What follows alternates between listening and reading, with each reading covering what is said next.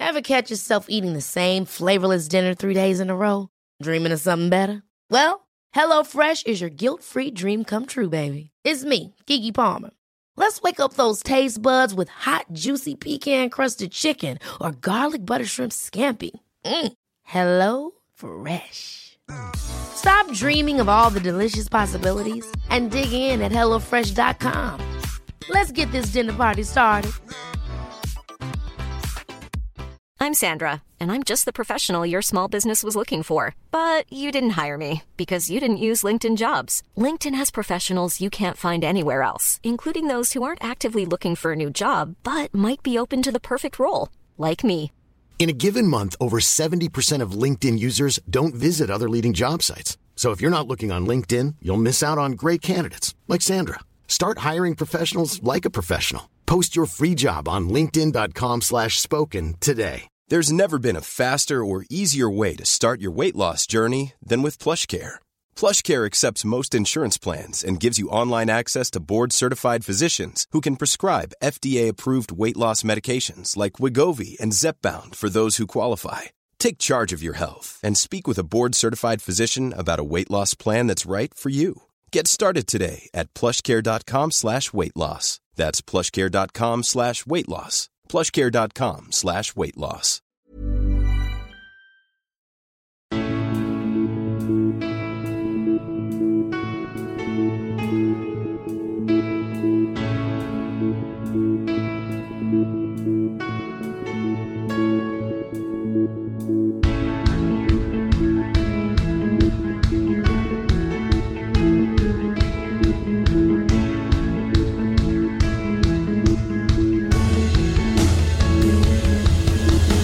Bienvenidos a Alineación Indebida. La rivalidad parecía acabada, terminada, agotada y de repente volvieron a darnos un clásico de la Premier League. Liverpool contra Manchester City. Cuando ya no lo íbamos a tener, cuando la distancia se había agigantado, el Manchester City no puso los pies en la tierra. El Liverpool volvió a volar como las abejas del Brentford para picar a las gaviotas del Brighton, mientras que el Everton no fue picado pero sí sofocado por el sofocante Tottenham, aunque para sofocante el dominio incontestable del Arsenal liderando esta Premier League, de la cual lideran la carrera por caerse Leicester y Nottingham Forest, los que no ficharon y los que no pararon de fichar. Hablamos de todo eso, de un Manchester United sin Eriksen, de un Chelsea con Kepa, de palos muy largos y mucho más hoy en alineación indebida. Y para ello, para desmenuzarlo todo, me acompañan tres estelares invitados, empezando por Leonardo Silva. ¿Cómo estás, Leo? Me parece bien, Ander. ¿Cómo estás? Me parece bien que empieces por mí como representante del mejor equipo de la Premier League de momento, ¿no? Del primer puesto. Hay que empezar por ahí. Así que muy, muy contento de, de estar aquí, de poder comentar. Muy contento porque ya vuelve la NBA y ya no tenemos que soportar estos eh, este deporte lamentable como es el fútbol, en el cual hay partidos pésimamente programados y, y nada, a disfrutar. A disfrutar, a disfrutar. Como también debe ser el caso de quien también está aquí hoy, la representación del Liverpool, Juan Di Mata. ¿Cómo estás, Juan Di? Eh, buenas tardes, buenas tardes, bueno, perdón, buenas noches, Ander Villarma. Pues aquí estamos, eh, mm, súper feliz. Un gran fin de semana que he disfrutado este que acaba, porque aparte de estar en un congreso de jóvenes historiadores en las tierras del Reino de Jaén, Madre mía. eh, he visto ganar tanto al Sevilla como a mi egipcio favorito, que ha vuelto a mostrarle al señor Josep Guardiola y Sala, que queda club para rato, por mucho que el árbitro se ofusque en expulsarlo. Eh, you never walk alone, y ahí seguimos en la lucha. En la lucha. Y finalmente, le queréis, le echabais de menos vuestro guerrero favorito, porque nadie lucha más que él, es Gonzalo Carol. ¿Cómo estás, Gonzalo? Hola, Ander, la verdad que, que muy bien. Eh, eh, al igual que, bueno, eh, quien, quien haya escuchado el podcast del miércoles, yo comenté que, que ese día había una muy buena sensación en el aire y increíblemente hoy, este mismo, este preciso instante, este día domingo, cuando estamos grabando esto, eh, la sensación es la misma. No sé qué habrá pasado realmente, eh, pero ahí, yo la verdad que me siento muy, pero muy, que muy bien realmente. Ah, Eh, fantástico. Para, bueno, agregar a lo que dice Juan Di del You Never Walk Alone, sí, muy bien. Eh, ya es lo sabía. único que se escucha ahí en Anfield. estamos, ahí estamos. Recordemos, o sea, es el You Never Walk Alone y, y tiramos para adelante, sí, o sea, con nada más, porque recordemos que después eso es un, un cementerio, el, el Anfield, cuando finaliza ese, Ah, el famoso pe- pe- Pensaba que ibas a tirar Gonzalo por el hecho de que Klopp sí que se tuvo que ir andando solo a vestuarios. Ah, también, bueno, eso también podría ser que eh, ganó con eso también la, la batalla por ser el, el entrenador más pesado, de, por lo menos en, en este partido, que es también... Tremendo duelo en de folclóricas eh, en, en el área técnica, Sí, ¿eh? O sea, No sé en qué momento eh, se, se devoraron entre los dos a- al Cholo Simeone esto de, de tribunear y, y señalar a la tribuna. Pero porque primero fue Guardiola sí, sí, sí, y, sí. y después a partir de eso Klopp respondió también. Sí, sea, Klopp no casi mal, mata a Linier y tal, o sea, es Pero, una pero es, que cosa... fue, es que fue impresionante, me, me dio mucha vergüenza ajena realmente, pero bueno, allá, allá ellos y sus, y sus sonrisitas. Eh, así que nada, muy contento de volver a estar acá en, en abierto para toda la gente, para aquellos pobres, se podría decir. Efectivamente, Eh, justo, justo lo estaba pensando Gonzalo, me has quitado la palabra, la palabra de la boca para los pobres. Eh, así que también Y- recordad, gente, los que no lo sois, podéis ir a patreon.com barra alineación indebida y desde tan solo un euro, incluso los pobres, tanto, realmente, por un euro, un dólar, podéis ir a, alineación indebida, o sea, al patreon.com barra alineación indebida y podéis acceder al Discord y por 5 euros... eh, 5 dólares con 50, aunque bueno, ahora ya el cambio quizás lo haya igualado, pero eh, podéis acceder a, a nuestros programas intersemanales, eh, que están muy Y bien. Bueno, y, bueno, y agregar también, eh, para aquellos argentinos que nos escuchan, desearles un feliz día a, a sus madres, que es el Día de la Madre acá en Argentina, creo que es el único país en el que se celebra el Día de la Madre en esta precisa fecha, así que bueno, eh, muy feliz día para todas ellas. Maravilloso, maravilloso. Y con esto vamos ya por fin a Anfield, de lleno para contar la victoria espléndida, espectacular del Liverpool por 1 a 0 sobre el Manchester City. Un partido que durante los últimos años ha constituido una rivalidad eh, maravillosa, ¿no? Si bien quizás le ha faltado ese colmillo, esa mala baba que han podido tener otras ra- rivalidades en el pasado y para mucha gente pues es necesario en una rivalidad el nivel de espectáculo, de calidad futbolística que han aportado estos dos a, esta era de- del balompié en el siglo XXI es absolutamente brillante. Y esta vez cuando parecía que el City se podía pasear en Anfield con toda la ventaja que había conseguido en esta actual campaña sobre el Liverpool eh, en puntos. La verdad es que nadie es- esperaba, quizás hasta este punto, que el Liverpool hiciese el partido que hizo, que volviese a ser el mejor Liverpool, que, volviese, digamos, a, volar eh, este Liverpool que le había costado en las, en las primeras semanas, pero es que vimos a un Van Dijk extraordinario, a un Salah por fin despertando de su letargo y un equipo como conjunto que ha funcionado como hacía ya bastante, que no lo hacía, Leo. Pues e- es exactamente eso, Ander. Eh, Cualquiera, por, por la actualidad de los equipos, de ambos equipos, cualquiera diría que se presentó un partido inesperado, porque la realidad es que el Liverpool está a 10 puntos del Manchester City y a 14 del Arsenal. Y también creo que se ajusta a la realidad decir que sus dos mejores partidos se han dado precisamente contra ellos. Porque eh, yo, yo creo que se debe a que Klopp apostó estos dos fines de semana a entender que lo normal sería perder y que si había una chance contra los dos equipos que seguramente tienen las últimas líneas más adelantadas de la Premier, era lanzando el espacio. Y tiene todo el sentido del mundo porque Liverpool no ha dejado de tener a los mejores lanzadores del mundo y a jugadores muy peligrosos en el mano a mano, muy peligrosos atacando el espacio, pese a que pese a la gran caída goleadora de algunos y las decisiones muy cuestionables de otros como Darwin Núñez, ¿no? Entonces, no creo que esto cambie la dinámica de- del Liverpool, o al menos no lo suficiente como para hablar de un Liverpool que podría ser candidato al título. Y no sé, yo, la verdad es que quisiera hablar de, de la gran diferencia, Ander, que, que hay entre ambas plantillas. Hace estos últimos días eh, hubo un gran debate alrededor de las declaraciones de Jürgen Klopp por el, por el hecho de comentar que habían clubes que tenían mm, techos distintos. Ahí mencionó al Manchester City, llegó a mencionar incluso al Newcastle con su billetera inacabable. Hmm. Y, y recuerdo haber leído muchas críticas a, a su comentario, eh, pero en realidad a mí me parece que porque Darwin Núñez con- costó tanto o porque Virgil van Dijk costó tanto, sí, seguro, chicos, tampoco es que estén diciendo nada que, que la gente no sepa, pero por favor, o sea, vamos a negar que la plantilla de- de- de- del Manchester City cuesta en promedio 50 millones de euros por jugador, o que tuvieran un jugador de 100 millones de, eu- de euros que no ha jugado ni un minuto en el partido más importante de la jornada, o que vendieron, no sé, dos, dos jugadores al Arsenal y esos dos jugadores terminaron siendo grandes fichajes para un equipo que hoy por hoy está primero en la liga, a, mí me parece increíble el descaro de, muchas personas respecto a ciertas cosas cuando les conviene.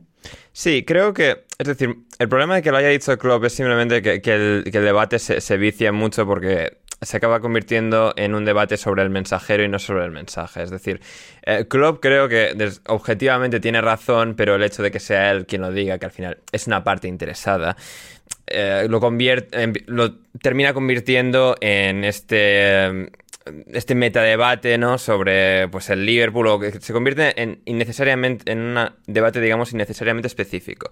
Eh, cuando él tiene razón sobre lo de City y Newcastle. El, problema también por contra es que no el Liverpool o el United o el Barça y el Madrid en España tienen la ventaja que tienen, no tienen la grandeza que tienen porque Dios se lo ha regalado, han nacido más grandes que el resto. Al final son lo que son todos estos equipos, más allá de los de City y Newcastle que tienen financiación de regímenes eh, autoritarios de Oriente Medio. Eh, son lo que son, pues porque al final las competiciones deportivas en Europa, a diferencia de Estados Unidos, por ejemplo, pues al final todo lo que. todo el dinero que se recauda no se redistribuye. Y al final la competición por fuerza está dirigido a esto. El mejor ejemplo que tenemos contrario es la Bundesliga, pero incluso dentro de, un buen sistema como es la Bundesliga, sigue habiendo vacíos legales a través de los cuales el Bayern de Múnich se convierte eh, en el amo y señor de, esa liga. En todo caso, em, llegaremos otro día a ese debate porque es interesante, pero hoy, hoy em, es un día para celebrar y también para señalar cosas, Gonzalo, señalar detalles, esos esos pequeños factores, esos pequeños aspectos que, definen una velada y que no definieron esta, pero que podrían haberlo hecho y habría sido muy gracioso después de Darwin Núñez fallando ese 3 para 1. Gonzalo, ¿tú has visto una decisión peor tomada eh, en toda tu vida, en cualquier ámbito eh, de, esta eh, existencia? mira, venimos de, que el mundo conociera a un tal Aslani, no sé si está bien es, Es cierto, es cierto, es cierto. El, muchachito este que fichó el. Pero igual, bueno, igual la diferencia es que de Darwin. Yo sé, yo cuando Darwin la pilla, yo es como, uff, la va a liar, la va a liar, no la Sí, es que ya sabíamos que la iba Aslani no teníamos como referencias, pero Darwin es como, hostia, no está en posición de remate, es, él el que la tiene que pasar, esto va a salir mal. Es que sí, es que ese es el problema, porque encima es un poco lo que es, lo que es Darwin, porque hace una muy buena carrera, se lleva bien la pelota, hasta incluso creo que mide bien la velocidad de la misma, porque de la nada, como hace una pequeña pausa en la que parece que va a cambiar la pelota a un Salah que venía completamente solo, que venía más, más solo que José Alcoba en San Valentín, por ejemplo, y, termina pasando todo lo, todo lo contrario. saludo para morfa la pelota y después al, rato tiene ese 3 contra 2 muy parecido, en el que por querer hacerlo más difícil, que es eh, pasar, tirársela a Trent al segundo palo, se demora un tiempo, ya creo que es, no sé si es Milner o el que está replegando a la espalda de, Fabio Carvalho y, no se la da un Fabio que también estaba eh, de frente. Para sí, Fabio, sí. Y luego el que la recibe eh, es Trent, que no llega muy bien angulado. Eh. Hmm. Claro, es que ni, llega, es que es un pase muy, muy rebuscado realmente. Entonces, creo que hubiera sido muy gracioso que al, que al Liverpool se hubiesen empatado tras esas dos jugadas, que hubieran sido lapidarias también.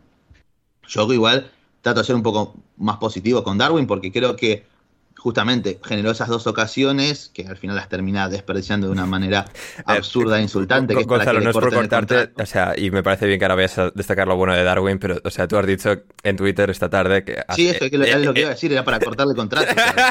el partido, era para que termine el partido, eh, bajase eh, los dueños del Liverpool al, vestuario, le den la mano y digan Señor, muchas gracias por sus servicios. Usted deja de ser jugador del Liverpool en este preciso instante. Ahí puede recoger sus cosas y, volver a Benfica si quiere o a algún lugar de estos donde puede hacer 40 goles sin que le importe demasiado a, las personas.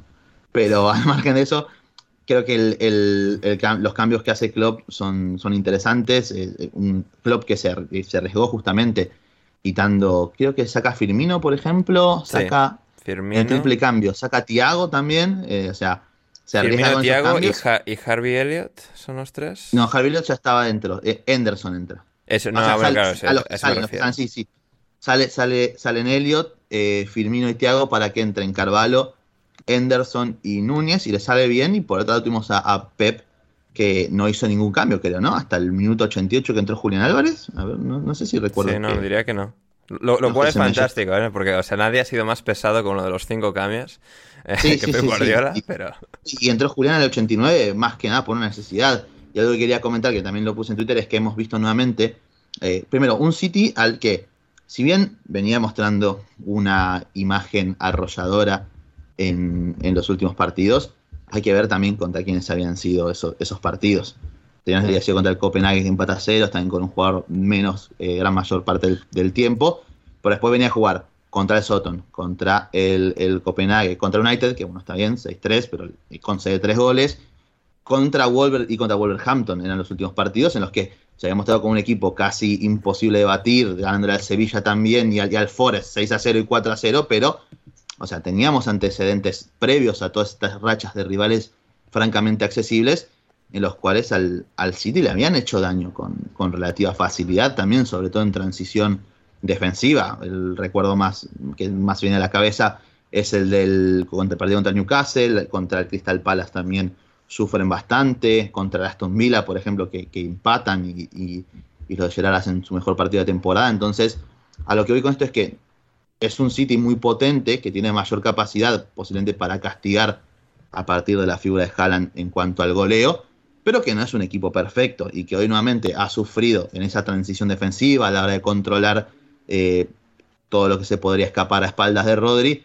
Cierto es que también hay un error de Cancelo que es insólito en la decisión que toma de buscar anticipar a Salah y, queda eh, regaladísimo, a punto de que Salah se va solo contra el gol, pero a lo que voy es que una vez que termina el gol y el Liverpool propone un partido de un ritmo alto en el que uno podría esperar que el City, justamente con gente como Bernardo, como Gundogan, como Foden y De Bruyne, más en el área, podría hacer mucho daño, termina sucediendo lo contrario.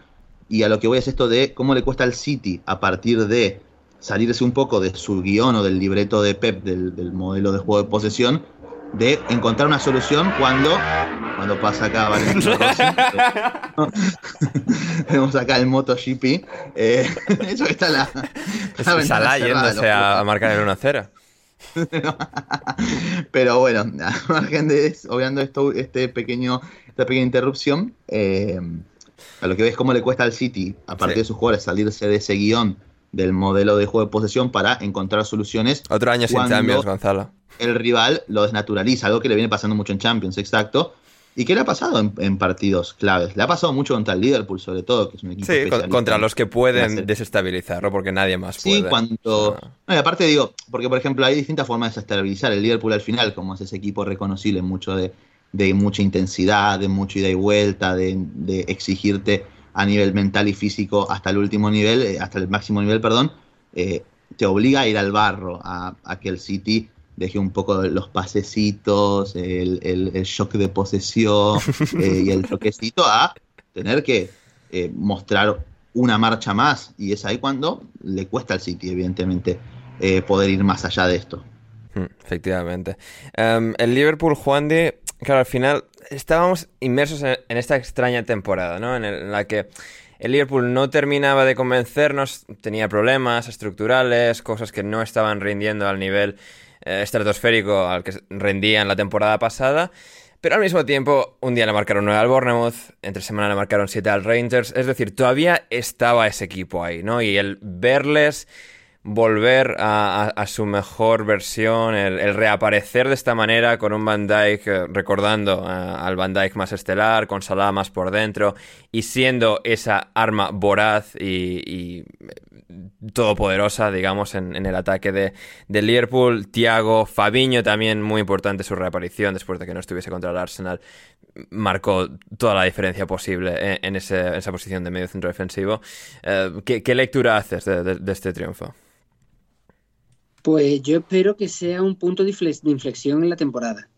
Eh, yo cuando, vi, cuando veo el 11 inicial antes de empezar el partido, digo, uy, me entran un poco de dudas porque mm, no tenía muy claro las posiciones de algunos jugadores. Después que jugara Mil en el lateral y su, por decirlo así, que le cubriera las espaldas fuera Joe Gómez, digo, Dios mío, por ahí, por ahí el que ataque del City se va a poner las botas. Pero al final, la parte de ser un lado débil, acaba siendo un lado mm, potente porque la defensa del Liverpool ha sido espectacular. Van Dijk, eso nos ha recordado al Van Dijk de, al gran al defensa que estuvo ahí rondando poder ganar el balón de oro. y Joe Gómez ha hecho un partidazo. Entre los dos más o menos han secado al cibor, al cibor noruego, que parecía imparable, pero que se han encontrado defensas muy bien plantados y que han evitado que puedan hacer gol. Por otro lado, el club ha cambiado el sistema porque creo que al final ha acabado formando un 4-4-2 con Fabiño y Tiago los dos de, por decirlo así, doble pivote y Fabiño ha vuelto a ser clave. Fabiño de coche escoba eh, barre el centro del campo y lo domina prácticamente él solo. Y ahí es como ha ido encontrando un poco el City. El ha intentado ir horadando poco a poco con el martillo pilón, con sus De Bruyne, su Gundogan, su ese tipo de juegos de posesión que ellos tienen, intentando montar la defensa del Liverpool. No han podido y con balones al, balones al espacio, con Firmino bajando a recibir, lanzando a Salah y a Diego Jota, pues así ha conseguido llegar el gol. Ya había tenido el Liverpool ocasiones antes y al final ha tenido que hacer Salah en el que en un saque de puerta de Alison Becker mm. eh, directamente de Allison, pues se ha meado en la cara de Cancelo y ha marcado el 1-0.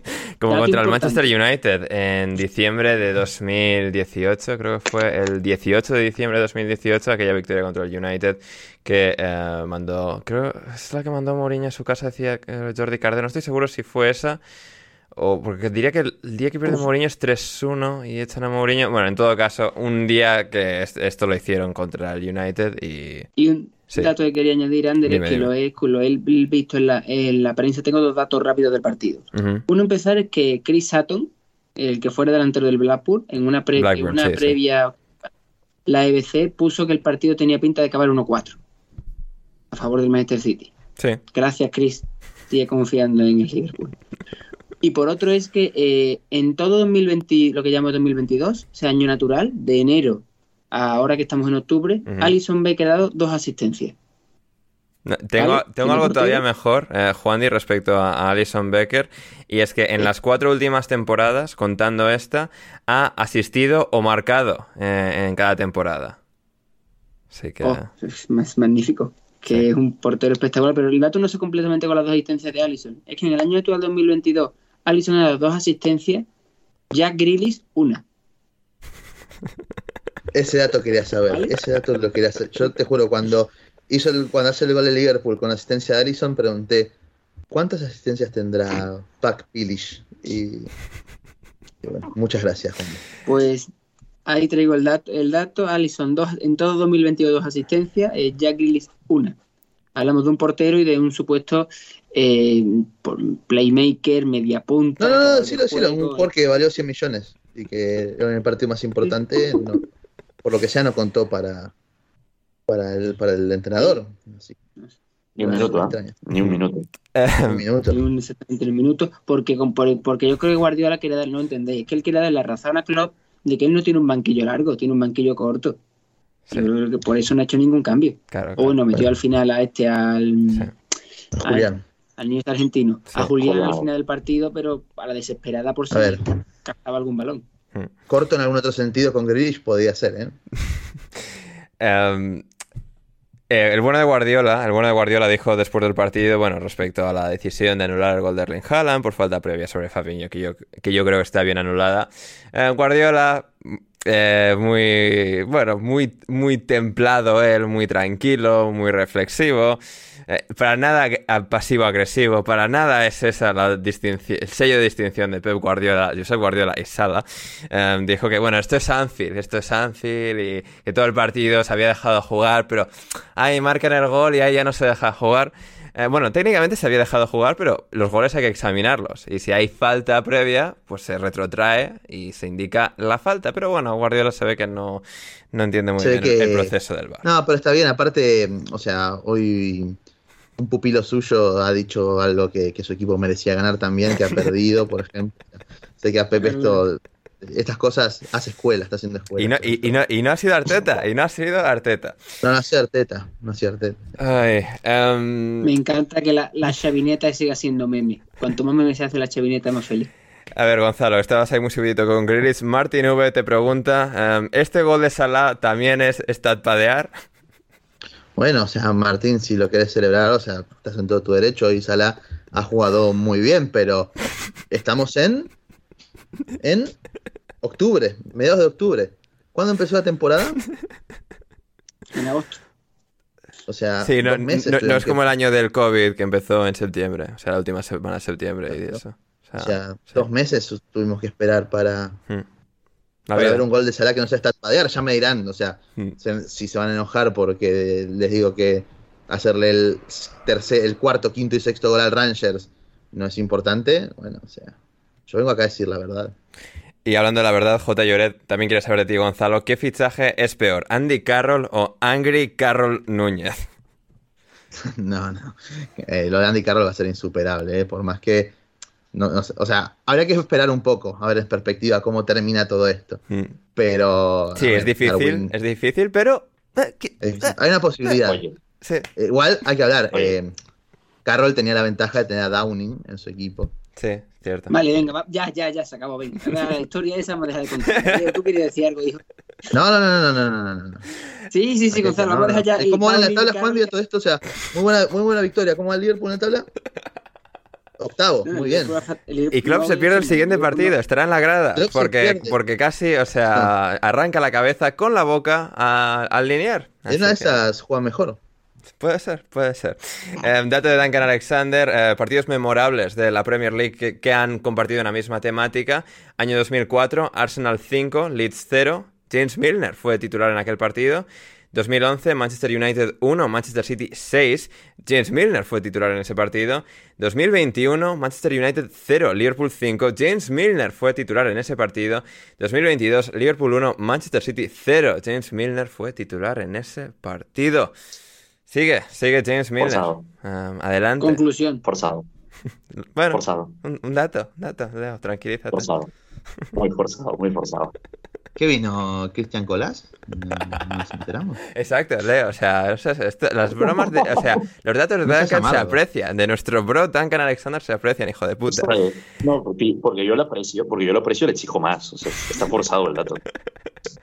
Bueno, el dato termina o sea, diciendo que James Milner va a jugar en, en también- 2079 el partido interplanetario entre el Earth Rovers y, y el, y Atlet- y el Atlético de Mars. Así que, bueno, en todo caso.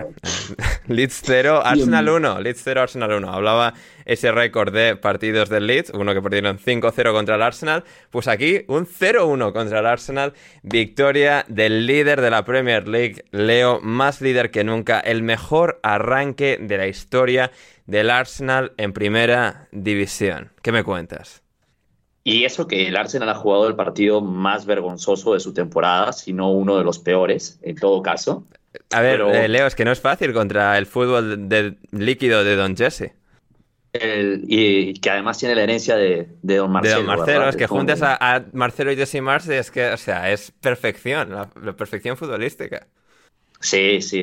A- a- ahí te voy a dar la razón. La verdad es que el Leeds jugó un partido bastante, bastante decente. Es decir, casi, casi no parece que están pasando, eh, teniendo una temporada totalmente intrascendente, pero eh, el día de hoy creo que hicieron un muy buen partido.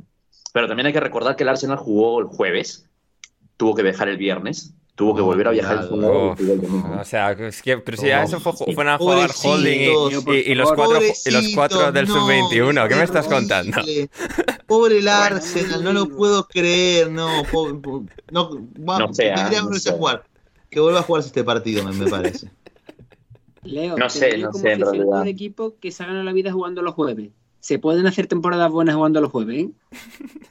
Increíble, o sea, mira, por ejemplo, Gonzalo Juan, Carol, que vas octavo. que- Juan, que vas octavo. Juan- no Juan mata derecho a decir. 14 puntos, ca- 14 puntos del Arsenal y hablando, haciendo el chiste, es increíble. Pero ya, vamos, vamos a proceder.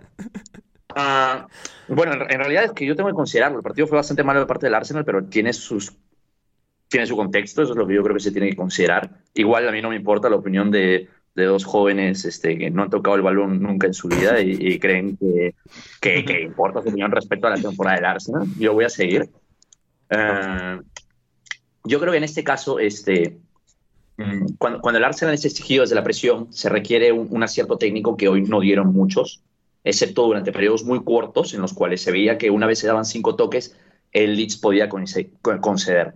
Pero a- hay que prestarle algo de atención al caso de Takehiro Tomiyasu, que tuvo un gran partido contra el Liverpool, pero esta vez como lateral izquierdo es probable que se le hayan visto ciertas eh, falencias y es que si bien eh, eh, el jugador nunca está solo, hay un contexto y hay una diferencia entre defender a Salah, jugar a defender a Salah y hay otra muy distinta en tener que asumir cierto peso desde salida de balón.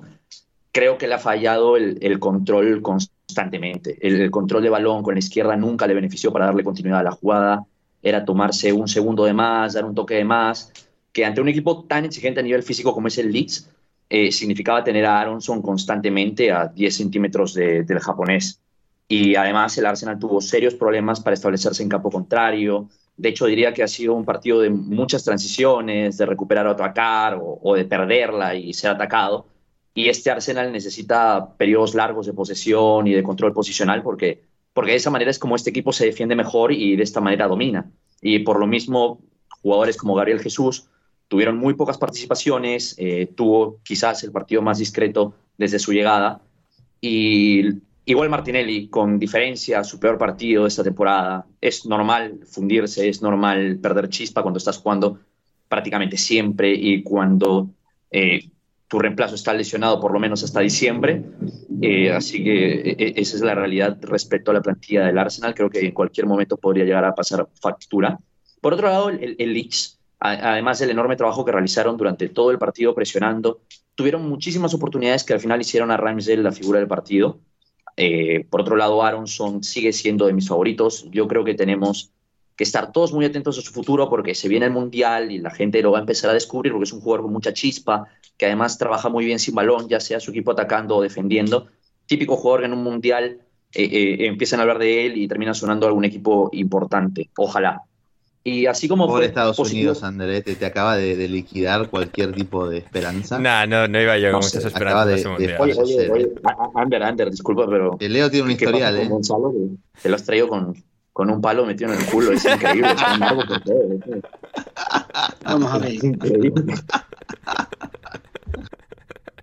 Efectivamente, Leo. Es, es- Bueno, es- es- esto no es de hoy, ya sabemos quién es Gonzalo, lo sabemos desde hace tiempo y le queremos. Y eso que debería estar contento. Y debería estar contento. Mira, llegó. Ya, pues pero eso, pero eso la gente del caos, la gente del odio, es... Este señor. Sí, sí, sí.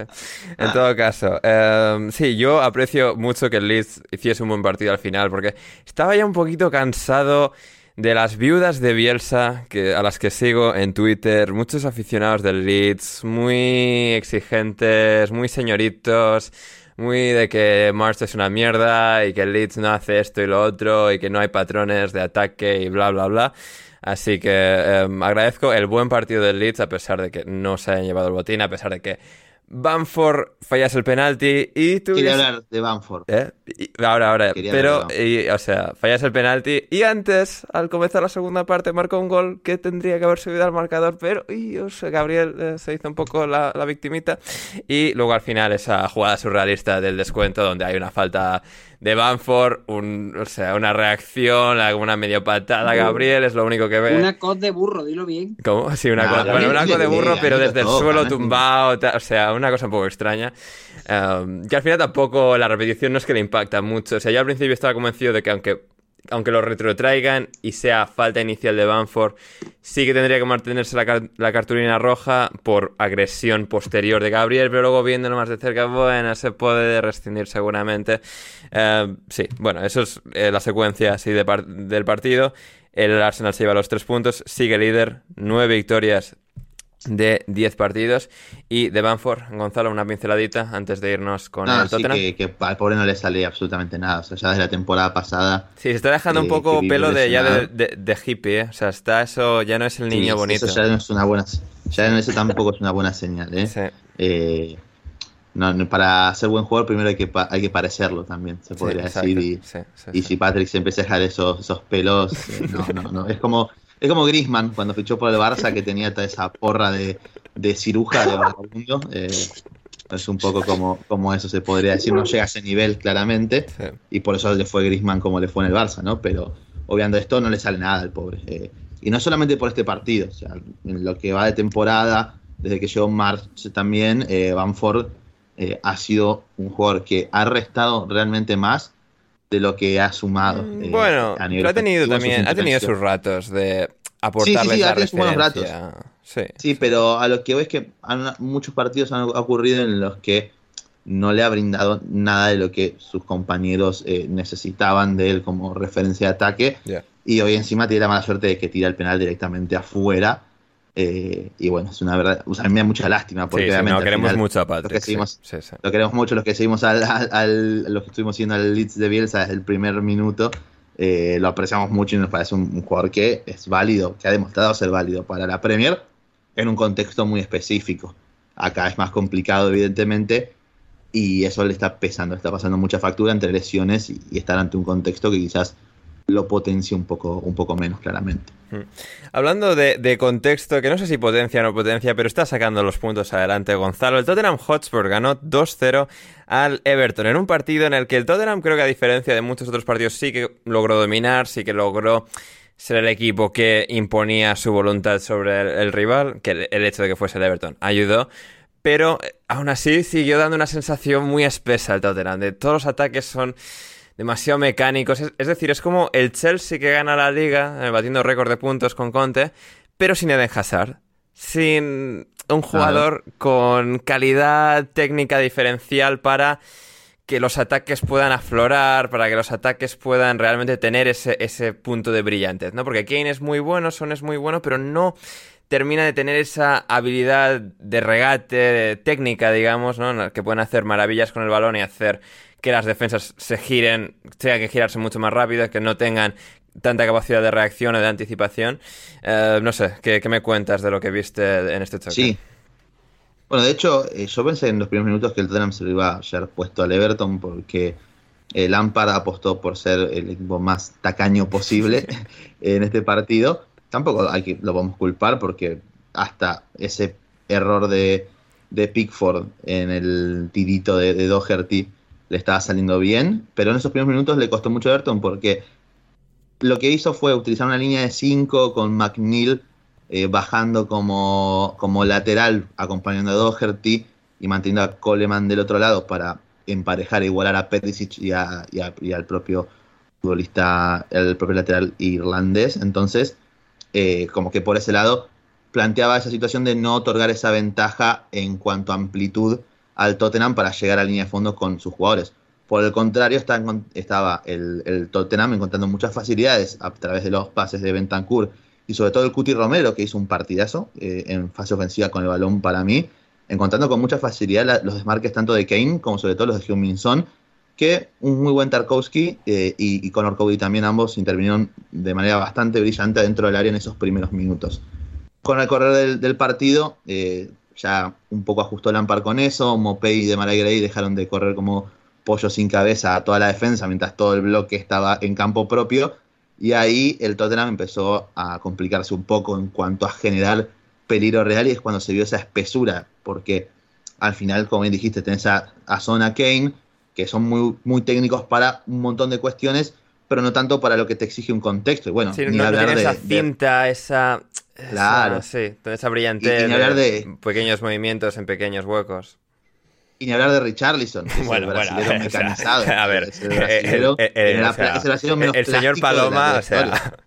Sí, sí, sí, que bueno, lamentablemente parece que se va a perder el mundial. Sí, Bueno, lamentablemente depende, depende para quién, para él, lamentablemente, pobre. Eh, sí. eh, pero bueno, supo ajustar con eso Conte, dando entrada a Bisouma, y creo que eso tuvo un impacto inmediato en el, partido. Eh, sacó una referencia de más que quizás puede ser un poco, eh, mm, como diría, mm, parecer contraproducente al tener una línea de 5 en el fondo, quitar una referencia que fijara entre los centrales, pero adelantó un poco más a Son y permitió sumar un volante más en la mitad de la cancha con Bisouma para justamente no tener esa desventaja respecto a Iwobi, eh, a Idrissa Ganagay y a Onana en la mitad de la cancha. Y Bisouma empezó a jugar un poco más suelto y de esa manera el Tottenham empezó a llegar un poquito más al, al arco de Everton. Esto ya creo que con el 1 a 0 fue, si no me equivoco. Estoy viendo. Eh, no, no, justamente, mira, entra Bisouma y, y a partir de ahí el Tottenham empieza a llegar un poquito más al arco de Pickford. De esa manera llega Doherty en la jugada en la que el, el arquero inglés da ese rebote flojito y le comete el penal a Kane. Y a partir de ahí ya el Tottenham se pudo tranquilizar un poco más, jugar con los tiempos, llega el gol de, de Hoybier. Pero insisto, sí, lo que os decías, al final vemos un Tottenham muy espeso y yo quiero hacer hincapié en lo que repito todos los partidos. ¿Están jugando una buena temporada Bentancur y Hoybier? Sí. Se puede esperar con un, con un medio centro, pero no es por ser malo o por, por ser hater, realmente lo digo eh, en serio de... Se puede esperar que un equipo con este mediocampo pueda ir más allá en cuanto a cuestiones de creatividad, de acercar a sus futbolistas más talentosos como son O'Kane al arco rival. ¿Se puede esperar un poco más de ellos? Yo creo que no.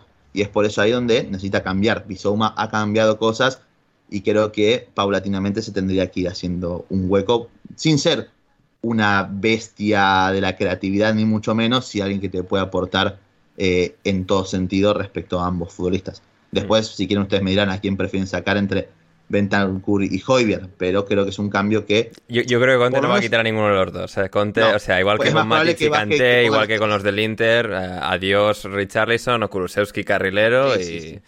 Pues, bueno, y creo que este partido se notó mucho la falta de, de Kulusevski. Hmm. Y lo último que quería preguntarles es, ¿qué valoración hacen ustedes de Amadou Onana como futbolista?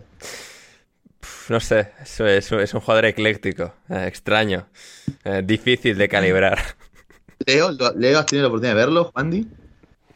Eh, ¿Ese es el que ha fallado la del minuto 40? Sí, creo que sí, que se va solo ahí. Sí, sí, sí, Será este es tremendo, es que es un jugador muy... mm, sí. Eh, mm, uf, A ver, Es que a es suponiendo que Andrés Sonrubia ya, eh, ya en verano, o sea, explicaba que eh, era, un, era un fichaje que no entendía porque, o sea, un jugador de Francia que Andrés Sonrubia no pone por las nubes, ojo, cuidado, ¿eh? O sea, esto ya, pri- primera eh, red flag. gastaron un Pe- Pero, o sea, Onana ¿no? venía de ser suplente en el Lille y de repente que haya sido titular, eh, o sea, el Everton paga mucho dinero por él y ha sido titular desde entonces. Se, se podría decir que es el, el Moussa Sissoko de, de nuestra generación, de esta, de esta nueva Es generación. que, es que, pero con un control de su propio cuerpo muy raro, o sea. Sí, sí, sí, sí, sí. Es muy alto, es muy Eh, flaco y es muy joven. A mí me da la sensación de que no controla bien su cuerpo todavía este chico. Creo que No. hay que poner una ficha más a futuro en, dentro de los próximos años, cuando se termine de desarrollar bien desde lo físico. Pero mientras yo tanto, un- sí, ¿qué a, qué ibas a decir, Juan? Perdón. Ah, que, que parece, con la, carrera esta que ha pegado, me a mí me parece el típico adolescente este que el, año pasado me- media menos Sí, a pegar un estirón. Que pega el estirón, y, pega un estironcito y dice, ostras, que ahora eh, tiene un cambio físico. A mí me pasó eso cuando era cuando yo jugaba de pequeño yo estaba gordo como una vaca, literalmente, hasta los 18 años. Hostia, eh, pues ahora, Y- ahora está, o sea, ha hecho un palillo, eh, que yo te vi en Málaga, Sí, te di sí, la sí. mano. Sí, sí, Nos eso. abrazamos. Y cuando jugaba y cuando jugaba al fútbol, que soy muy malo, pero cuando jugaba cuando estaba gordo, yo jugaba mucho al choque, al golpe, a enfrentarme a la gente.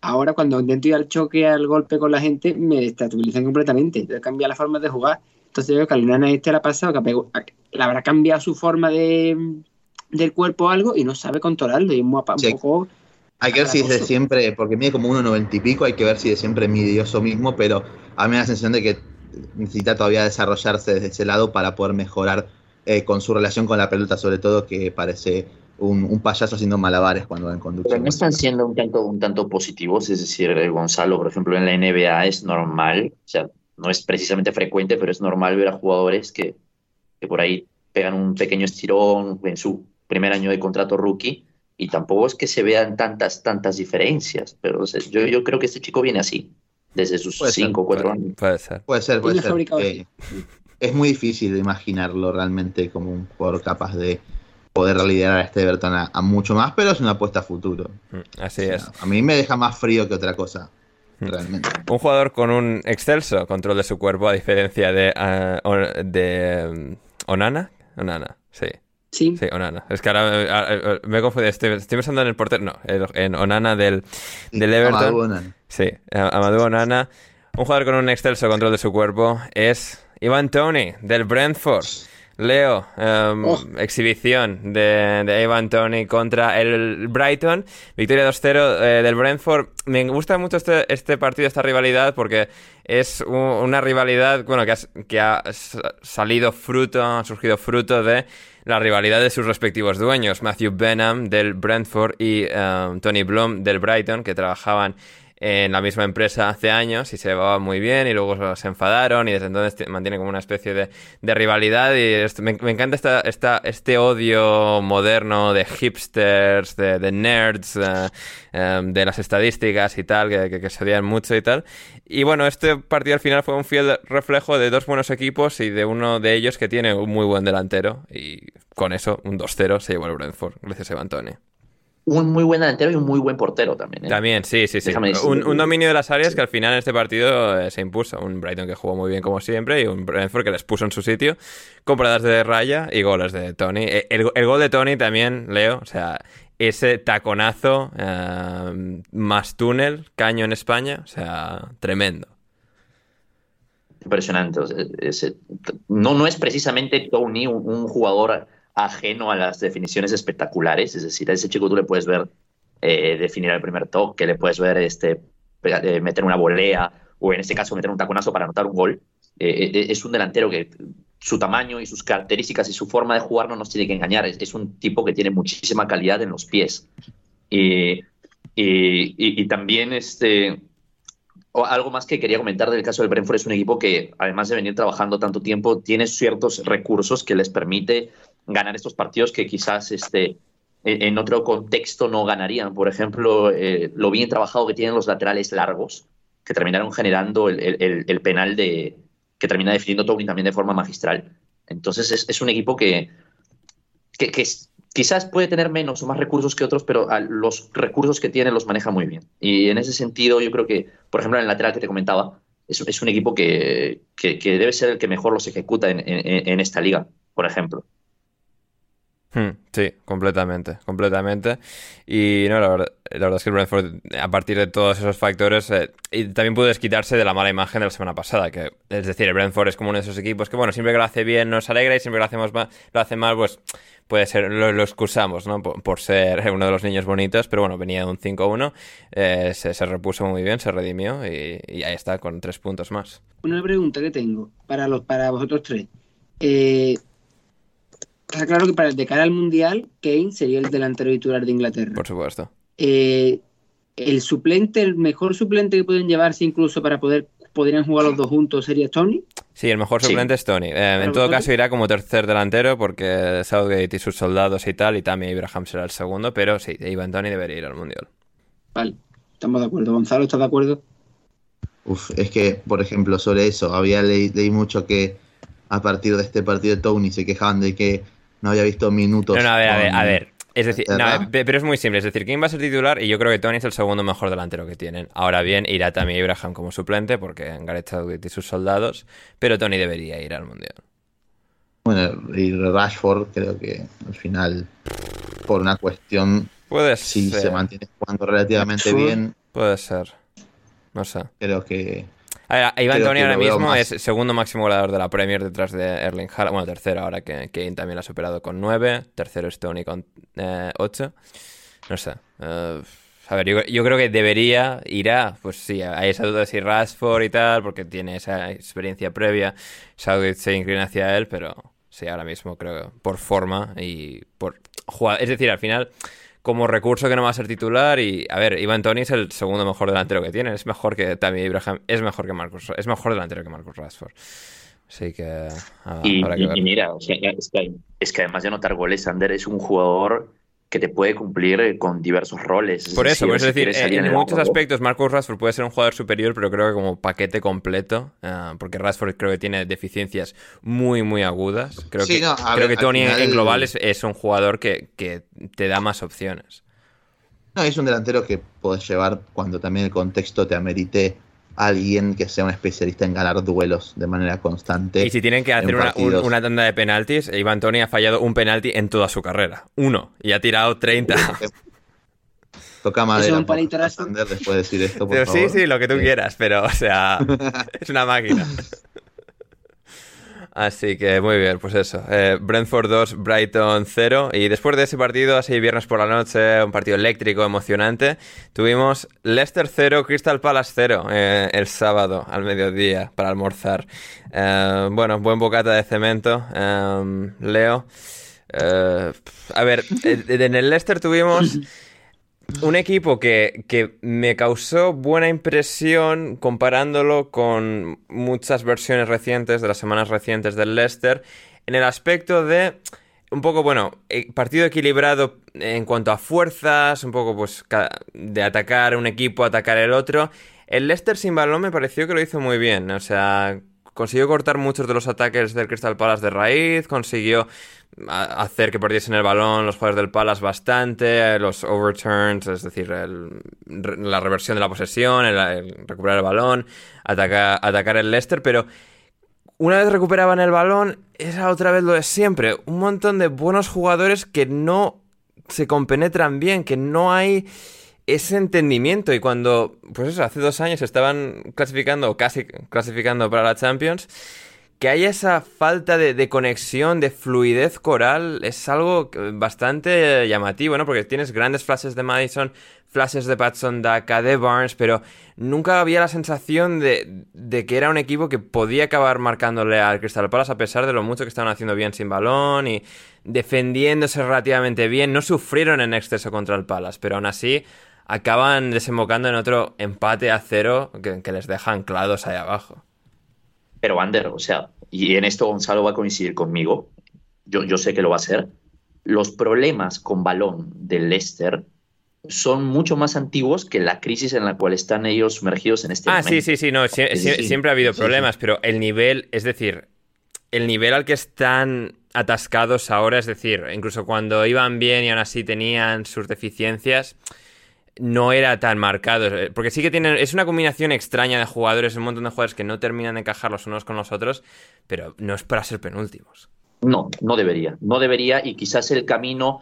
Eh, eh, eh, si tú vas a continuar con Rodgers, es muy probable que eh, este tema de, a nivel ofensivo no sea corregido porque lleva unos cuantos años intentando corregirlo y la realidad es que no lo va a lograr. así que si es que quieres conseguir algo más de puntos y salvarte de una manera un tanto tranquila, lo que vas a tener que hacer es empezar a sumar por tu defensa. Y en ese sentido, por lo que comentabas hace un rato, Ander, positivo el hecho de que Faes haya jugado un partido un tanto notable. Hmm y, que por fin el, el, Leicester logre estar este, con la portería cero. Creo que esta es la segunda vez en la temporada que han logrado eh, no recibir un gol. Sí, para un equipo que, juega sin portero es, es, meritorio una segunda portería cero. Es un, poco, más complicado incluso. Mm. Entonces... ¿Ha hecho el palito de rigor a Daniel Ward? Efectivamente, no, y, y, pocos palos son, ¿eh, Juan de? O sea, pocos son. Así que va, va, a ser necesario, Ander, este, si ofensivamente no va a cambiar grandes cosas, y seguramente no va a haber ningún fichaje en enero que permita eh, mejorar eh, lo que tiene arriba Rodgers, lo más probable es que lo que se necesita es un nuevo portero, lo que se necesite quizás es un nuevo central para poder acompañar a Faes, eh, para tener un portero que dé algo de confiabilidad, así, porque si no, este, la cosa va a ser muy, muy difícil toda la temporada porque mejorar no va a mejorar mucho este equipo. Hmm, efectivamente. Y veremos si... ¿Qué ha sido de Soyunju? Buena pregunta. Bueno, está... No ha jugado, o sea, está, está, en el banco, está sentado en el sí, banco. Sí, está sentado en el banco por detrás de Daniela Marte. O sea. Sé que está en el banco, pero que, que este chico tuvo una fue un año, medio año que... No, no, un año, sí, sí. O sea, el, el año que se va Maguire, eh, ese siguiente año, él se convierte en el sucesor y, y Soyuncu hace un año de lo va a fichar el Manchester City. Pero... Y la temporada pasada, dentro de todos los problemas del Leicester, fue el mejor central con mucha diferencia. Eh, y no sé por qué se ha caído por completo. a ver, ya la temporada, o sea, la temporada pasada empieza eh, muy mal y aguanta bastante mal hasta el final, pero eh, tienen ese último tramo en el que ya no les estamos mm, prestando atención y hacen una serie de partidos decentes, pero... Igual, a ver, puede pasar que haya ocurrido algún problema. No, no, este, este, esto es de rendimiento. O sea, el, año pasado, o sea, mira los números, juega como. O sea, no, eh, no juega ni la mitad de los partidos de titular la temporada pasada, o en torno a la mitad. No, pero digo, pero juega bien. Para mí, sobre todo la última, la segunda mitad de, no, pero, pero es que en la segunda mitad del Leicester seguía atascado. Quedan eliminados contra el Nottingham Forest. Ah, sí, bueno, pero sí atascado por un hecho de los problemas no, ya, pero, pero, es que pero Soyuncu, más allá, quitando los seis últimos partidos o algo así, en los que encadenan varios partidos a puerta cero y más o menos, a Soyuncu seguía saliendo mucho en la foto con Maguire. Y a mí Soyuncu siempre me ha parecido un central con mucho potencial para en una estructura un poco más decente. Eh, jugar bien, pero es que no creo que... Es, es decir, Westergaard también era un central decente en el Southampton y aquí es que, o sea, ha terminado siendo el limpiabotas de Daniel Amartey, es que no me jodas, o sea, esto ha sido una cosa dantesca y Brendan Rodgers, o sea, responde por tus crímenes. Así que, a ver, a ver qué, a ver qué pasa. Eh, de centrales. Ah, sí, efectivamente. Em, tenemos que ir a más partidos que nos hemos comido ya mucho tiempo. Em, Leo, um, Wolverhampton 1, Nottingham Forest 0. Eh, a ver, Nottingham Forest venía de jugar el lunes pasado un partido que ni comentamos en el podcast del jueves porque se nos olvidó. y, y fue terrible contra el Aston Villa. Contra el Wolverhampton, bueno, eh, no sé, eh, sí, pero no, pero es decir, ¿cómo es posible que Nottingham Forest haya jugado sus mejores partidos de esta temporada en, la en las jornadas 1 y 2? Es muy posible porque e- e- es en la primera, en la segunda jornada o en la tercera jornada, nosotros los que vimos fueron buenas sensaciones. Sí, Esas buenas sensaciones tenías que alimentarlas con un sistema que pudiera sostenerlas, que no te perjudique constantemente. Ya. Y el entrenador al final, Cooper, no, en mi opinión, no ha estado a la altura para poder construir algo así. Le van a echar, Y eso eh. que o sea, tenido- le han renovado, pero es que en dos semanas sé que le van a echar. O sea, Totalmente, totalmente. O sea, o sea, discúlpenme, pero o sea, no es que se haya enfrentado a- al Manchester City, se ha enfrentado a un equipo que no tiene entrenador, que sigue buscando entrenador. o sea y, A- y a que, fue, y que ha sido remontado por Bournemouth, por Fulham y por. Bueno, no remontado por Leicester, pero el Leicester les, les barrió. Es- O sea, ha perdido un partido contra un equipo cuyo único plan hoy por hoy es hay que darle el balón a, Dama, que algo salga de las piernas de Dama, un mal centro, un mal centro, eh, porque igual los del Forest lo van a defender mal, y que perfectamente con ese plan tan corto, el Wolverhampton mereció ganar claramente. Claramente. Es decir, la situación del Forest es realmente dramática, no le ganaría ni a un muy mal equipo. Esa es la realidad de este club. Hmm. Sí, con- completamente, completamente. Jesse Lingard ha pasado a ser suplente después de malas actuaciones individuales suyas. En defensa Eh, sí, siguen sí. jugando Cook No y. McKenna. Eh, eh, Juandi, Que no me digas que Jesse Lingard es suplente en el Forest. Así No es. me lo, no me lo podía esperar. sí. Llega como fichaje estrella, la gente estaba muy emocionada recordando aquellos cuatro meses de, de pasión en el West Ham, Bueno, y, pero... y hablemos del chico maravilla de, de Brennan Johnson. A mí me gusta, pero el penal que ha fallado es como que... Madre de Dios, sí, sí. A mí no me gusta tanto realmente. Mucha, mucha calidad, pero Sí, mucho bla bla bla, pero... de, de mu- de mu- demasiada apatía para estar jugando como lo está haciendo en estos momentos. Entonces, a ver, yo creo que el mejor de este equipo es Gibbs White y lo voy a seguir sosteniendo Totalmente. que es el mejor, pero Te- Taiwo Bonici Gibbs también igual, eh, que, que vale que sea un jugador, o sea, torpe y tal, pero igual jugar con Ah, un Bonici, delantero... No, no, bien, bien.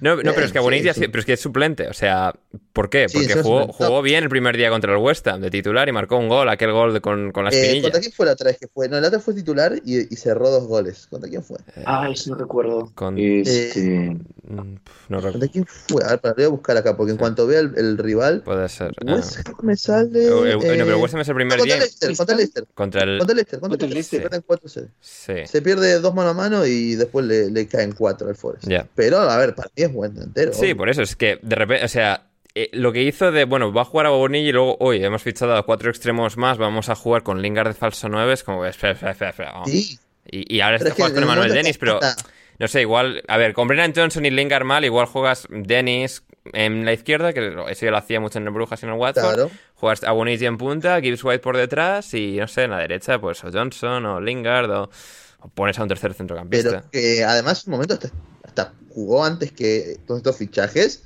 Hmm. Que, que entra Sam Surridge a jugar. Sí, sí, sí, pero, pero ¿a dónde vas? O sea, ¿pero qué haces Sam Surridge ahí? O sea, Tiene- no, tiene mucho sentido la, la gestión que está haciendo. Evidentemente, a ver, muchos cambios, es complicado, pero tampoco es que eh, el entrenador ha sabido adaptarse a todo esto. Y, y sí, no, está una cosa muy complicada y, además de eso parece que le ha pasado un poco por encima. Ahora mismo es la sensación. Pero a ver, Sí. Y, y a, y a ver, o sea, chicos, o sea, los otros dos equipos que han subido con, con el Forest están cómodamente en la mitad de tabla. O sea, a este equipo Sí, no sí. le ha quedado absolutamente nada de lo que han llevado de, de Championship. Hmm. Es, es una situación muy, muy, muy jodida. Y yo no, no, no comprendo cómo es que ese hombre sigue, sigue siendo el entrenador de- del Forest. Mm. Ya han, eh, despidieron, creo que después de empatar con el Aston Villa, em, creo que despidieron a parte de la directiva, a parte de- del equipo de scouting o de, de los que gestionan los fichajes. No sé, este es una, es una bomba de relojería al Forest y estaremos atentos a ver cuándo explota. Em, Fulham 2, Bournemouth 2, eh, se adelantó el Bournemouth, el Fulham lo empató, eh, se adelantó el Bournemouth otra vez, el Fulham volvió a empatar, creo que fue la secuencia aquí de los hechos. Eh, no sé, eh, Gonzalo, ¿alguna pinceladita de estos? La verdad que, bueno, pincelar este partido, un, un duelo entre dos equipos que nos están sorprendiendo francamente bien este comienzo de temporada. Hay que ver que el Bournemouth, desde que fue goleado por el Liverpool, es el único equipo que no ha perdido desde entonces Mm, sí, sí. en, en Premier. Eh, Es, dado- Parker, peor entrenador de la historia del fútbol. Datos, factos, o sea... y a este paso eh, agar- ha sido agarrar Gary. O'Neill. Ha sido llegar Gary- agarrar Gary O'Neill de manera interina a este equipo y le ha cambiado la cara por completo, eh, jugando de una manera en la cual, obviamente, es un equipo que se encierra atrás, que no busca quedar tan expuesto, porque evidentemente la materia prima es la que es, pero de todas maneras, de la forma que puede, es un equipo que también se anima a generar peligro. Eh, yo vengo acá a, a decir que hemos triunfado con el- nuestro querido amigo Diego Alexander. Eh, Dominic Solanke, por favor, todos de Tremendo, pie. ¿eh? Ha llegado Por Dominic favor. Solanke. Eh, muy buen gol. eh, muy, muy buen gol. eh, que convierte, creo que es su segundo. eh, que ya es bastante decir un equipo en el que le da muy pocas cosas.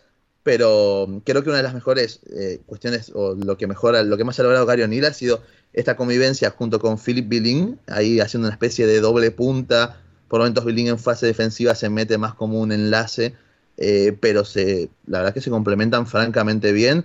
Eh, cuando uno fija en tres centrales, el otro aprovecha para trazar diagonales por fuera. Eh, el gol creo que es el, es el resumen perfecto de lo que venían construyendo en estos últimos partidos. Y es una muy buena noticia que justamente el, el Bournemouth pueda tener dos jugadores que, sin ser los más talentosos ni habilidosos del mundo, puedan con muy poco eh, generarte peligro de cualquier tipo de manera. Después, bueno, por parte del Fulham, al final hemos visto un equipo mucho más equilibrado de desastre de la jornada pasada, ha vuelto Palini, entonces se han acomodado un poco las cosas, pero sigue siendo un equipo con sus limitaciones defensivas que llevan a conceder goles y, y que después dependen mucho también de lo que puedan hacer tanto Andrés Pereira como Mitrovic, porque hasta que vuelvan los jugadores que estaban proyectados a ser titulares en este equipo, que, que eran Harry Wilson, que creo que vuelve a partir de la fecha que viene, o no sé si volvió en este partido. Sí, de hecho, bueno, volvió en este partido, me había olvidado. Eh, hasta que empiece a ser Harry Wilson titular y que vuelva en algún momento de su vida eh, Manor Solomon, el, el Fulham te que aguantar con gente como Kevano, como Daniel James, Daniel James, como Eh, Eh, Gonzalo, una pregunta. William que no ¿qué- pasa ¿dónde, dónde, dónde- ¿En qué división terminará su- sus últimos años de carrera eh, Daniel James? O sea, es el típico jugador que muchísimo hype al principio, se acaba en un Bradford de cuarta división eh, en Sí, cinco bueno, años. O sea, tampoco, o sea, bajando en plan todas las divisiones de manera escalonada hasta que toca a fondo y ahí Es- se queda en cuarta división. en una, o en una non-league, ahí en el Salzburg, por ejemplo. yo creo que profesional ahí, aguantaría por haber jugado en el Manchester United, pero... Sí, por haber costado 30 millones. Puede Por engañar a alguien. Sí, o sea... Jugador de Championship, en algún- o sea, más pronto que tarde, jugador de Championship ahí en un equipo que, que pelea eh, por entrar a playoff y, y no mucho más. Eh, Mm. Se está poniendo cara de Norwich a Daniel Oye, James. increíble, ¿eh? O sea, in- increíble, increíble no solo Daniel James, sino la gente que te acuerdas cuando este chico llegó al, a- al Manchester United, que, que porque, no sé, desbordaba dos veces, ya parecía que era... No, o sea, Eh, pero- es no tremendo sé. que, o sea, lo mejor que le he visto a este chico, y vale que eran los dos flashes que nacía de vez en cuando en el United, pero es que en el Leeds y en el Fulham, ni eso. O sea, terrible, es Bueno, terrible. Un saludo a nuestro querido amigo Alexis Guan- Guanches. No, no, no, o sea, basta ya de saludos, a, basta ya de saludos Un a saludo, gente pero no, random. no, pero ¿por qué? Porque No este pibe, Alexis, me defendió el fichaje de Daniel James, que era muy bueno, decía. O sea, lo buscaría ahora en Twitter, eh, lo, lo buscaría esa conversación Ya, que Gonzalo, tuvimos. pero no le importa a nadie, o sea... Es que le es que- pero le traté de explicar Claro, de full. manera que era, que era una basura de jugador y no me hizo caso. Y bueno, ahora ha sido un golpe de realidad. James tu- tuvo también el hype del documental del Leeds. Sí. Sí, Sí, el- el Leeds se queda Eso. sin ficharlo, lo Pero acaban fichando y luego se lo quitan de encima en cuanto pueden. Pero ¿sabes quién le dio una carrera, Ander? Don Marcelo Bielsa. No. Era un jugador que quería Sí, Bielsa. efectivamente. Como lo quería Bielsa, todo el mundo dijo, debe ser bueno este. Y lo fueron a- lo United. Hasta en eso es bueno Marcelo. De manera indirecta Y le acabó la siendo lo carrera a que- otro futbolista. Le salva la vida a la gente. Sí, efectivamente. Em, Aston Villa 0, Chelsea 2. Um, Juan Di, dato de Duncan Alexander, el 3,4% de las paradas que jamás ha hecho Kepa en su carrera en la Premier League llegaron en la primera parte de este partido, esa triple parada que hizo ante uno de los ataques del Aston Villa, un Aston Villa que tuvo sus tramos decentes, para lo que es el Aston Villa de dar vergüencita bastante a menudo. Tuvo, tuvo sus buenos ratos, pero el Chelsea tiene mejores jugadores, más pegadas, 0-2 y a casa. Eh, sí, más o menos así. Yo estoy haciendo una, una pequeña porra con un amigo, con mi amigo Alejandro, de mm, quién de los dos da más vergüenza como entrenador, si Gerard o Lampard. De momento, eh, que ¿Por qué siempre- Lampard, pero por- No, ¿qué, qué, qué, qué, qué? ¿Te das cuenta que sos del Liverpool? No, los- los- No, estoy podrido. Gerard estoy podrido. Gerard está de cabeza, ¿eh? O sea, lo siento, Juan, Estoy de, podrido, desde estoy el podrido comienzo de esta temporada te de cabeza. Y con lo de meter a. Lampard, ya quisiera. No, termina, termina termina de eh, después te hago trizas. Termina y después te hago trizas. Vale. Eh, de la- eh, Gonzalo, a jugador de equipo. Lo, lo hacemos cada. Más o menos partido a partido, si Gonzalo quiere destrozarme la pierna. Eh, de momento va ganando Lampard, pero después es verdad que las últimas veces que hemos hablado mm, creemos que posiblemente gane Gerard porque Gerard tiene mucho mejor equipo que Lampard Así es. y da más vergüenza con mejores jugadores. seguro. Sí, sí. No estoy seguro, ¿eh? Sí. Precisamente por tener más equipo es el primero en irse despedido, ¿eh? Disculpa, yo, yo creo que es así. Sí. No le va a que- No, no, no, pero, no, pero eso es lo que he está diciendo Juan, es decir, que el. Aston Villa tiene mejor equipo y por lo tanto es peor la labor en proporción que está haciendo Gerrard. Claro. Ah, perdón, perdón. Sois... lo que lo intento decir eh, Leo. Y por otro lado, que bueno, mm, el, el- el- uno de los problemas del Aston Villa era su defensa. No confiaban en Conce ni en Tyron Mings. Se gastan los millones en un super mega fichaje. Bueno, eh, o en dos super mega fichajes que eran Bubacar Camara, que iba a hacer el cierre del centro del campo, y en Diego Carlos. El de Cámara ni está ni se le espera. Y Diego Carlos, el pobre, pues ha pasado lo que ha pasado. Tiene que ser jugando Tyron Mings, que es una verdadera mentira de futbolista, como bien sabe Gonzalo. Y la- el primer gol se lo ha regalado a Mount. Es verdad que en ataque, si tiene ese, esos jugadores que son buenos, que se ponen a tocar Buen Día, Mings, Watkins, Leon, ¿cómo se llama este jamaicano? Leon Bailey, eh, entre todos combinan y sale la cosa bien. Y que ha hecho buenas paradas, sobre todo el para, para mí la mejor, la que le hace a, la que le hace a Danny Ings, a un centro de Leon Bailey. Sí, cabezazo es espectacular, sí.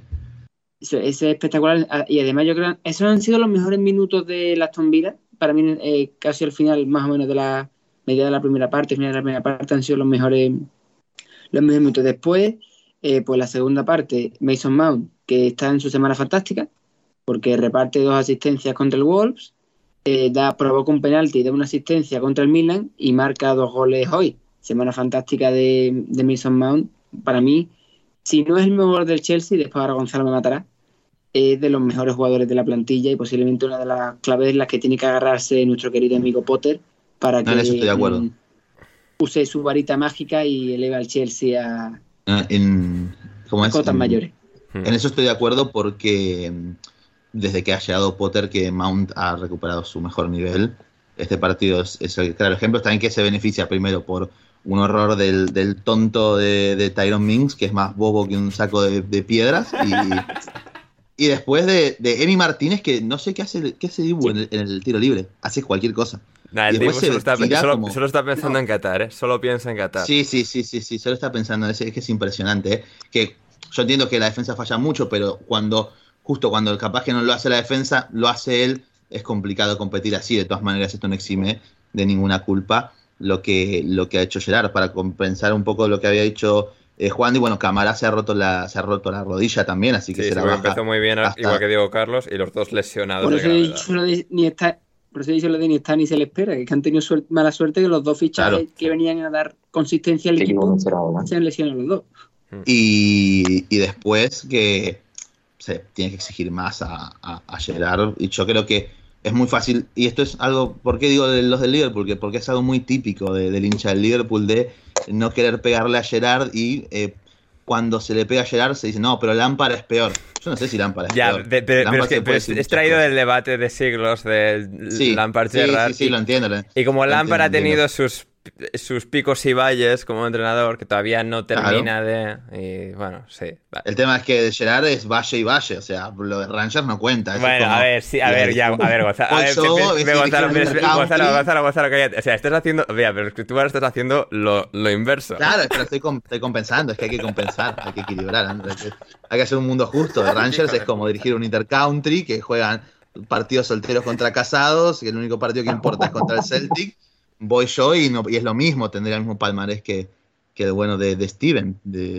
pero bueno, se le tiene que exigir más. Es al final, con todo el talento que tiene a disposición y con lo bien que en un principio había impactado este equipo, con los laterales muy arriba, dando amplitud, generando muchas sociedades por dentro, beneficiando mucho el talento de Coutinho, ni bien llegó. Ahora Coutinho ha desaparecido, buen día también, que son los dos jugadores con más talento asociativo que tiene este equipo, los ha hecho desaparecer por completo y está buscando quizás ya otras cosas, ser un poquito más sólido, pero es que después, insisto, va el tonto de Tyron Mings y hace lo que hace, entonces es muy complicado. Yo no sé cuánto más podría aguantar eh, Gerard en su, en su cargo de esta manera, porque bien, juegan bien en el primer tiempo, generan ocasiones, eh, Douglas, Luis, McGinn y Rams están francamente en la mitad de la cancha, superando a Kovacic y a Loftus-Cheek con esa superioridad también, eh, generando muchos peligros por el sector izquierdo con, un Leon Bailey que cuando está físicamente bien se nota que es un jugador capaz de desequilibrar, pero que al final terminan perdiendo de una manera u otra.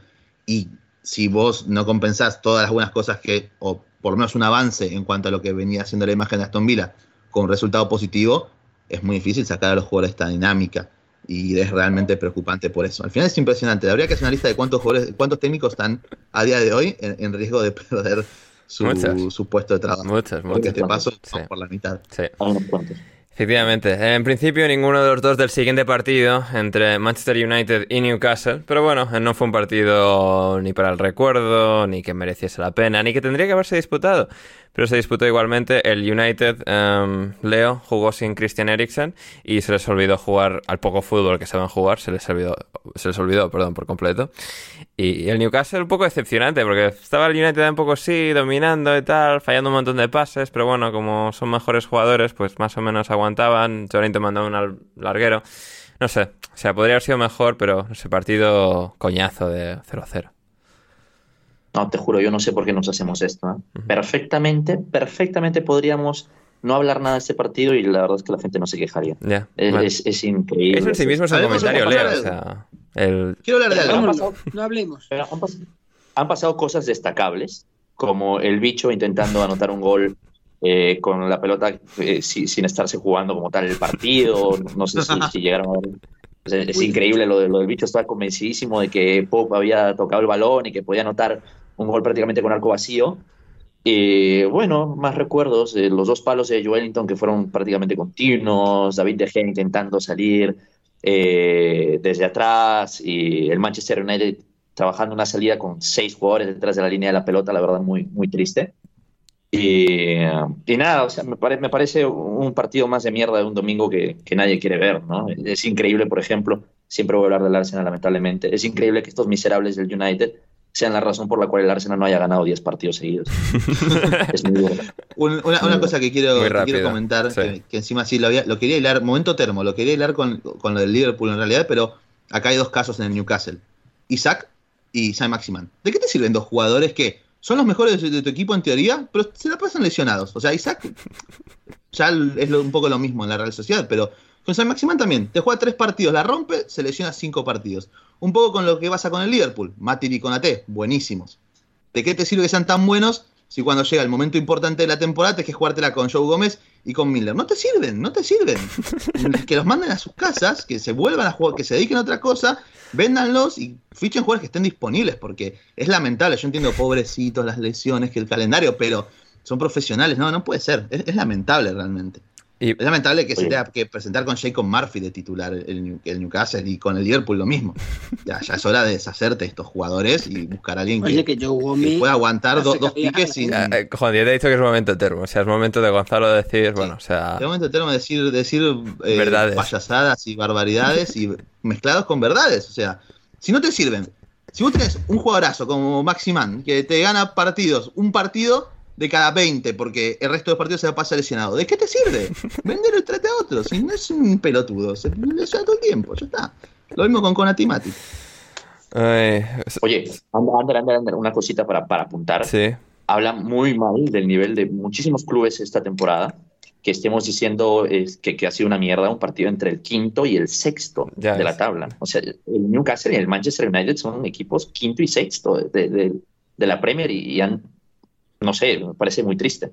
Hmm, sí, efectivamente. Pero la mejor ¿No es, es que no esta iba a ser la mejor liga de la historia también. ¿No han hecho un video sobre eso? No sé, yo, yo no, no, no, no, me- no me consta. Southampton 1, West Ham 1. Eh, eh, a ver, la- tristeza del United y el Newcastle, felicidad de que el Southampton sigue con Ralph Hasenhuttl de entrenador, que los hijos de puta estos se decía que le iban a echar y por fortuna, de momento, eh, continúa en su cargo el extraordinario entrenador austriaco. Eh, ¿Alguno tiene algo que aportar sobre este partido o nos vamos con otras A cosas? ver, es que. Es que en realidad, no, decir que, o sea, si lo quieren echar, que quieren descender. Efectivamente, o sea, esta obsesión, es decir, escucho críticas a Hasenhuttl siempre es de la gente que menos sabe de fútbol, o sea, es, es tremendo. Es, eh, o sea, la gente, si criticas a Hasenhuttl, o sea, porque hay gente que puede criticar a Hasenhuttl desde la perspectiva de no terminas de tener del todo claro si es tan bueno como parece, pero, na- pero todos los que dicen que va, es, es un entrenador del montón, es ya casi siempre persona y no tiene ni puta idea de nada. O sea, las cosas Sí, como son. ya, y sí. No será alguien que. No sea gente que dice en la biografía eh, especialista en fútbol internacional, algo así. Puede ser, no el, sé, único, o sea, el único especialista en fútbol internacional decente que existe es nuestro querido amigo Bruno Alemán. Efectivamente. Le mandamos un, Sí. un abrazo. Es, es- es el, es le mandamos un único. fuerte abrazo. Es el único, eh, es sí. el, el único. En español, después- de, los, de los poquitos, sí, sí. Ah, sí, sí.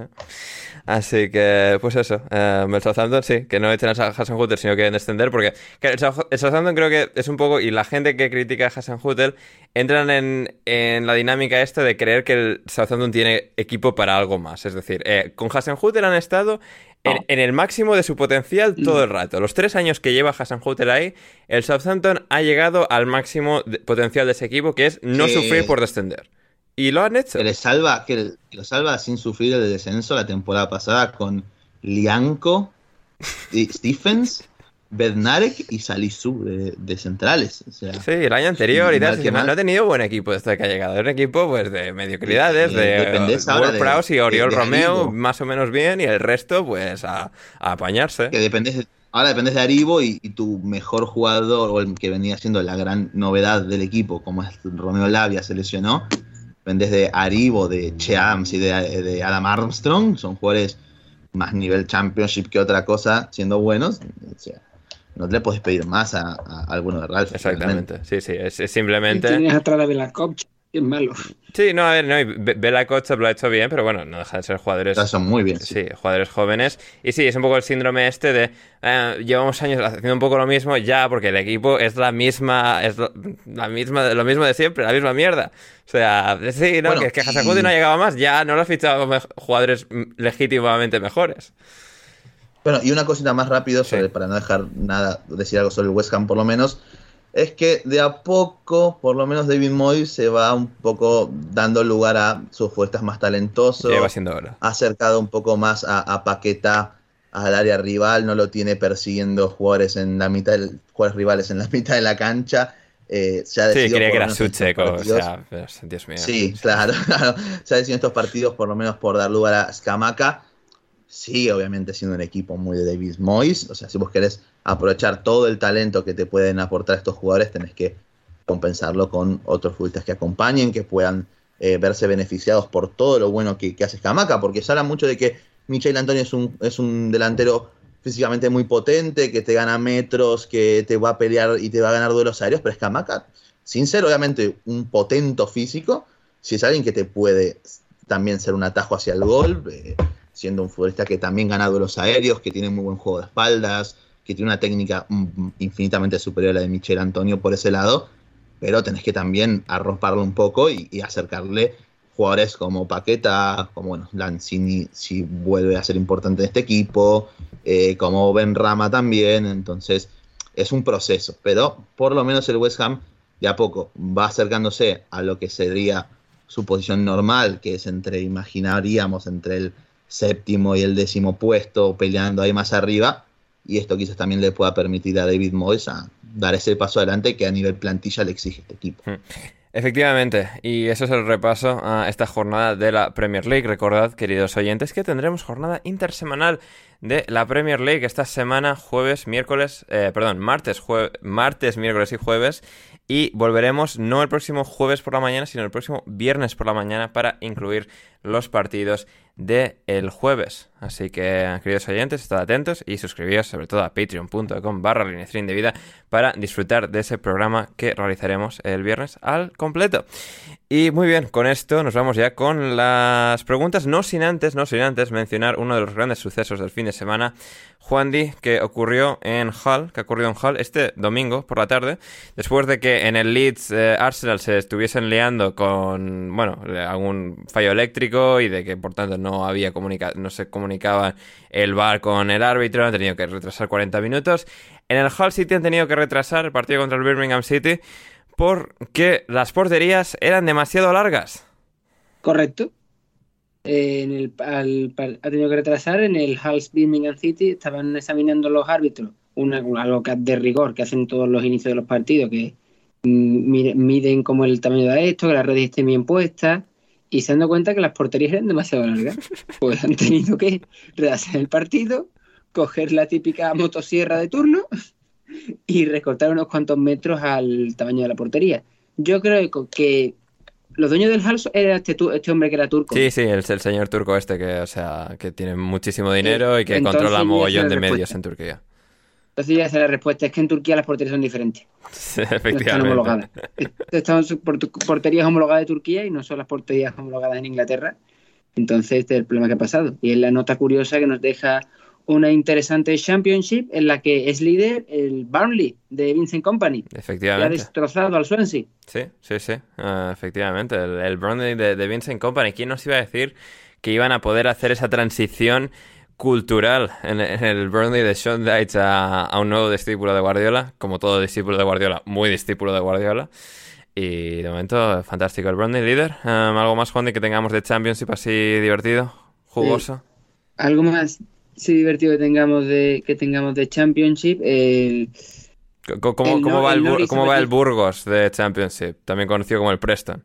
Pues el Preston va como, como le gusta a mi querido. Bueno, voy a, respetar al Preston porque yo le tengo muchísimo, muchísimo respeto al Preston porque es el equipo de don Rafael Pastrana. Así es, así es. Estoy diciendo el equipo de Rafa Pastrana, eh, que está desaparecido en combate, pero yo lo quiero mucho. Entonces, volverá. Eh, le queda como un mes de baja y volverá.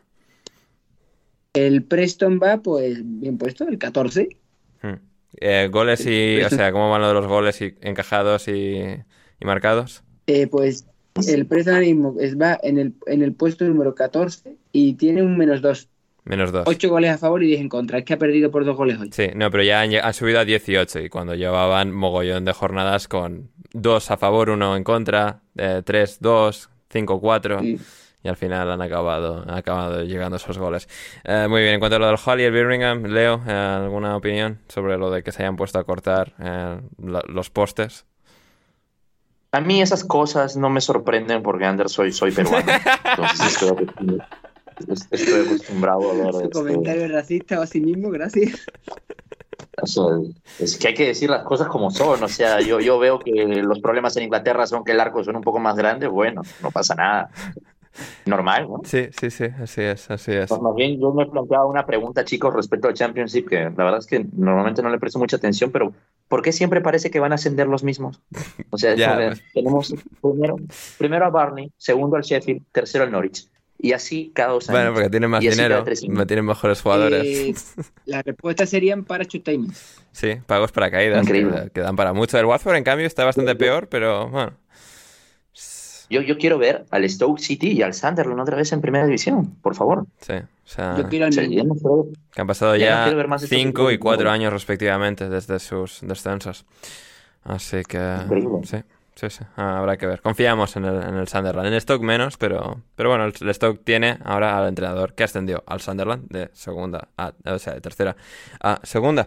Eh, muy bien, y antes de marcharnos por hoy, vamos con las preguntas de nuestra querida audiencia. Eh, leeremos, como siempre, las mejores. Eh, empezando por nuestro buen amigo José Alcoba, que nos pregunta mejores frases barra formas de pedir la cuenta. Eh, en un restaurante. Jaime Suárez, nuestro buen amigo también, eh, sugiere... La dolorosa. Sí, sugiere la dolorosa. Eh, ¿qué, qué, qué, opináis? Yo tengo mm. dos. Yo, yo tengo una. eh, A ver, Juan, cerramos número varón, sería una. Cerramos número. cerramos número, vale. Cerramos número varón. Qué Yo tengo por Dios. A ver, el, el problema con las formas... Nunca lo he dicho igual, nunca lo he dicho. Menos mal, el problema con formas originales de pedir la cuenta es que todas suenan muy acuñado. O sea, Sí, sí, a que lo digas Joaquín. Entonces, Sí, sí, sí. Habría que preguntarle a.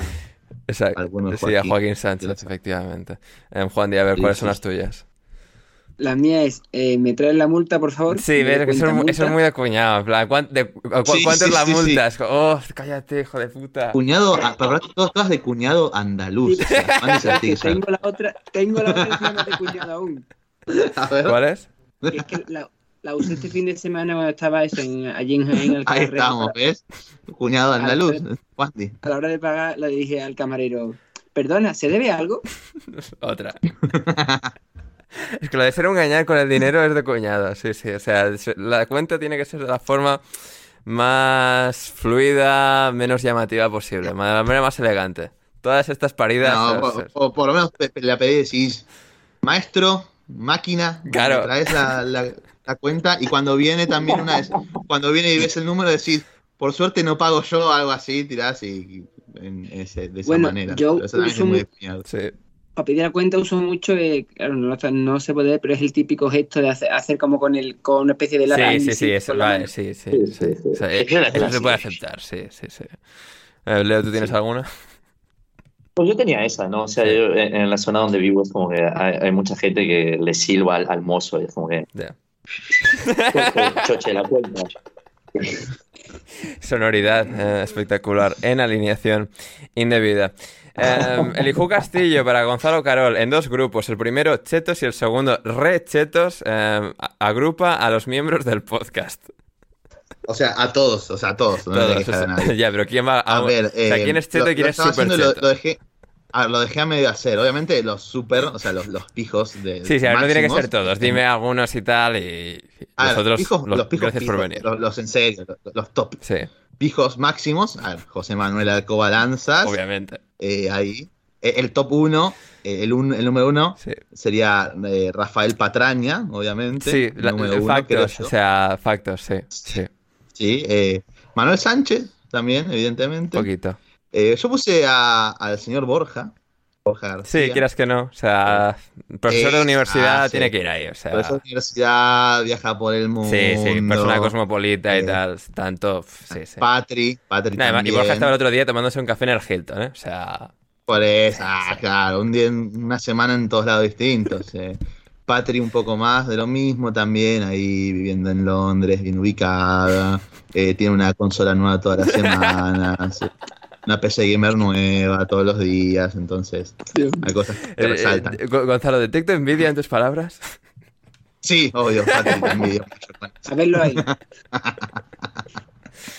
Ay, madre. Y después, a ver, bueno, y también eh, Ferrus, obviamente, Javier Ferrus, por supuesto, Mm. eh, de recital en recital, va por, por todos lados. eh, y bueno, después, a ver, los pijos normales sería eh, Ander, obviamente, Juan Di, Leo, eh, yo, incluso también, si quieren. Eh, no sé si me está, ¿quién me está faltando? A ver, eh, Rodri, Ah, sí, A que yo que lo has puesto. a Héctor. Rodri. A Héctor, Héctor, bueno, pijos, o sea, al, Bueno, en otro grupo, obviamente, ¿no? De José Manuel Alcoba, Manu Sánchez, Rafa. Sí, sí. Cuando has Y- vivido en 10 Bueno, países distintos, o sea, pero sin emigrar, pero sin emigrar en plan rollo chungo, o sea, tienes que estar ahí.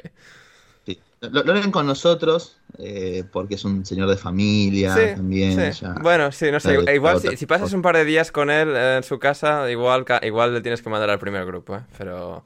lo Sí, sí, pero yo. bueno, Pero, el hecho de ser un señor de familia, Sí, un sí. padre ahí que sí. atento a sus hijos. lo- Currante. o sea, Currante, sí, sí, vendiendo chorizos y jamones, sí, sí.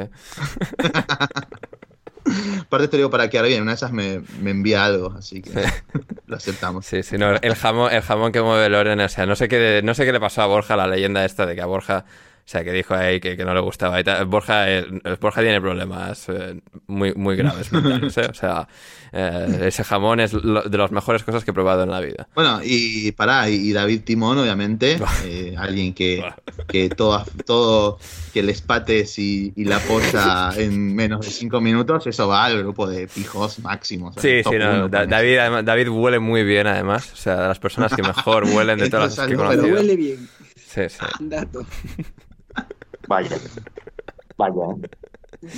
Ay, muy bien, muy Estoy, bien. estoy- estoy con la gente del pueblo. Efectivamente, bueno, buen ejercicio este. A ver, em, para, para Leo, ya quitaron al presidente de Perú, pregunta Lobato. Está en proceso. Está en proceso. Se viene. Se viene. Es- ¿Vos querés que pase, Leo, igual? ¿Vos querés que pase? ¿Ahora qué- qué ¿Quiere toca que ahora? pase? No, a ver, a, a mí me jode una barbaridad el hecho de tener un presidente cada un año. O sea, creo que, creo que es perjudicial para cualquier país que quiere sobrevivir a este mundo cruel, pero, o sea, por otro lado, también, o sea, te das cuenta de que, de que hay muchísimas cosas de corrupción y de incompetencia. O sea, más que querer o no querer, el problema son las formas, ¿no? Porque cuando hablamos de derecho constitucional estamos hablando de precedentes muy poderosos, entonces eso es lo que hay que tener cierto cuidado, pero claramente tiene que dejar de ser presidente en algún momento. Hmm. Em, Juan Di, ¿tienes un top 3 de jugadores que te han sorprendido en esta temporada de Premier League? Pero para bien o para mal, Lo que tú quieras. lo que yo quiera. Vale. Eh, mm, de esta temporada de, lo que llamamos de Premier, eh, desde Haaland no, porque era, vamos, Darwin Núñez me sorprendió para mal, porque yo tenía muchas expectativas puestas en él. Sí. Y con este amigo con el que he hecho la porra de Gerard y Lampard, también hicimos una de Darwin y Haaland, que ni a marcar más goles. Y no ha habido, no ha habido porra. Directamente nunca empezó, nunca empezó a contarse. Eh, después, eh, mm, que los del Leicester me han sorprendido. Yo tenía muchas esperanzas puestas en, en, en el año que podía ser, ¿cómo se, ay, ¿cómo se llama este? Dewsbury Hall, y no, y Bueno, esa es tu culpa, ¿eh? Esa es tu culpa, no es culpa de él, es culpa tuya por tener expectativas. igual por tener expectativas.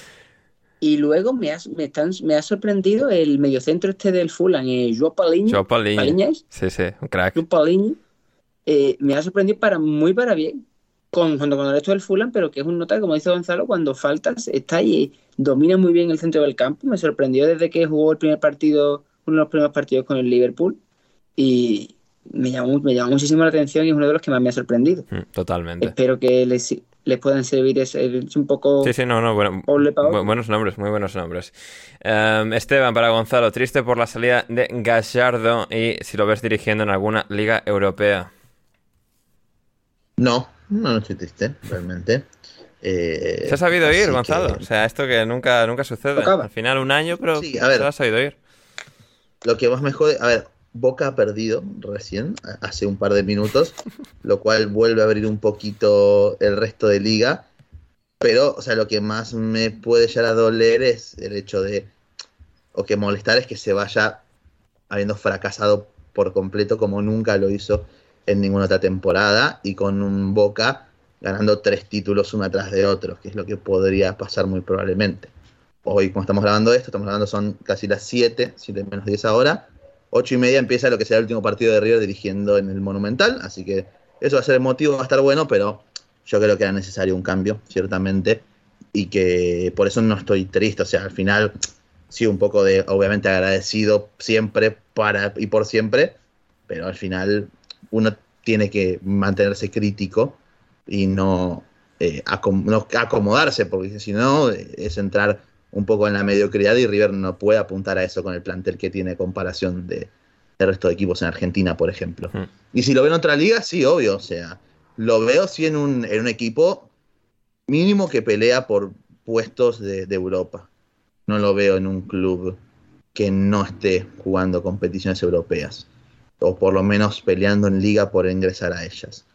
No sé qué- en el Barça. qué, li- qué liga, no sé qué liga, no sé si tanto a un equipo top, pero hay distintos frentes abiertos hoy en día. Barça puede ser uno precisamente. El Sevilla, Sí, si no hubiese ido a sueltan la mano Sampa. O sea, es que era Gallardo, Sí, Sevilla. qué bronca. ¿Por qué, ¿Por qué no se apuró? ¿Por qué no se apuró? ¿Por qué no se apuró Gallardo hace dos semanas? Así, el Sevilla esperaba un poco, se llevaban a Gallardo y, en a River venía Zampa. Era, era el sueño hecho realidad, que Zampa venga a River. Éramos los villanos número uno de- del fútbol argentino. Hubiera sido excelente, pero bueno. Pero bueno, Eh, sí. pero bueno, yo creo que eso. Ver, principalmente creo que lo vería en la, en la liga Siestander. Sí. Bien, Eh, Y en Francia. en Francia, sí, esas dos. muy bien. En Francia se llama Mónaco PSG o en el o en la liga eh, donde más me cerraría, creo, sería en una en el Atlético de Madrid probablemente hoy por hoy. Pero bueno, eh, yo Habrá creo que que, igual Gallardo no va a dirigir hasta que finalice esta temporada, salvo que se abra una oportunidad grande en un club eh, si la Juve echa a Allegri dentro de un mes, por ejemplo. A ver, a ver, va a ser, va a ser interesante. Em, pero. Eh, mm, Di- Juan, di- dime. un comentario solo, Dime, dime. perdón. Que lo, lo he escuchado, lo he escuchado viendo los partidos de la Premier. Ten en cuenta que este año, al, al haber ahora el parón del Mundial, puede que, no, que el 14 de noviembre no sea el mejor momento para, para ser entrenador. Ah, sí, sí. ah, di- Toda esta gente tipo alegre y tal, sí, sí. O sea, se van a su casa el Equipos en los que estén ahí ro- ronda, la estén peinando, es el momento de cargarte al entrenador Sí. y con los que, sobre todo equipos de mitad baja de la tabla y demás, que no tengan muchos jugadores en el mundial, es el momento de cargarte al entrenador y tenéis dos, y tenéis dos meses de pretemporada para llegar en Navidades Sí, sí. Con, con mentalidad nueva. Ya está, era el único dato. No, Seguimos. totalmente. Em, Jaime Suárez para Leo. Eh, em, ¿Cuándo crees que se dará la hostia el Arsenal? En un partido como tal, no, por una derrota no, sino cuando, no sé, a Bukayo Saka se le rompan los, los ligamentos cruzados Madre mía. o a Martin Odegaard, algún jugador así. Es- eso va a pasar, es inevitable. Madre, Yo, ma- ma- madre mía, el tremendista este. O sea, he hecho la pregunta sabiendo que Leo va a llevar esto al extremo porque, o sea, es, es- un llorón de mierda. Sé que... es, es mi estilo, es mi estilo. Tú sabes, yo- tú sabes que yo en el fondo creo que vamos a ganar la Premier, ¿eh? O sea, es como que... Pero es lo que tengo que decir. Ay, ¿qué más tenemos? ¿Qué más tenemos? Ah, de Esteban para Leo. ¿Cómo de dramática crees que será la clasificación a playoffs en la NFL? Pues, este, igual, por ejemplo, en la NFC este, por ahí entre Eagles y, y Cowboys, porque no creo que los gigantes se mantengan en, este ritmo espectacular que tienen. Por ahí puede haber algo muy interesante. Y, y nada, tampoco, tampoco veo grandes este, disputas, salvo ahí y en la AFC Norte, donde están Baltimore, Cincinnati y, y los Cleveland Browns con, con Deshaun Watson ya posiblemente en ese momento, así que va a estar bueno. Maravilloso. Em, Lucas Manía para todos, parecidos de tertulianos del podcast con personajes de los anillos de poder. Acepto la casa del dragón también, ya sea por carácter o parecido físico. Madre de Dios, la pregunta de Lucas. Eh, yo lo El tengo anillo del poder, que es Lo- lo- El Señor de los el Señor de Anillos. los Anillos, pero lo nuevo que ha No. sacado Amazon. O sea, el Lo reboot. nuevo que ha Claro. sacado. No, no, no puedo eso. ¿Alguno ha visto alguna de esas dos?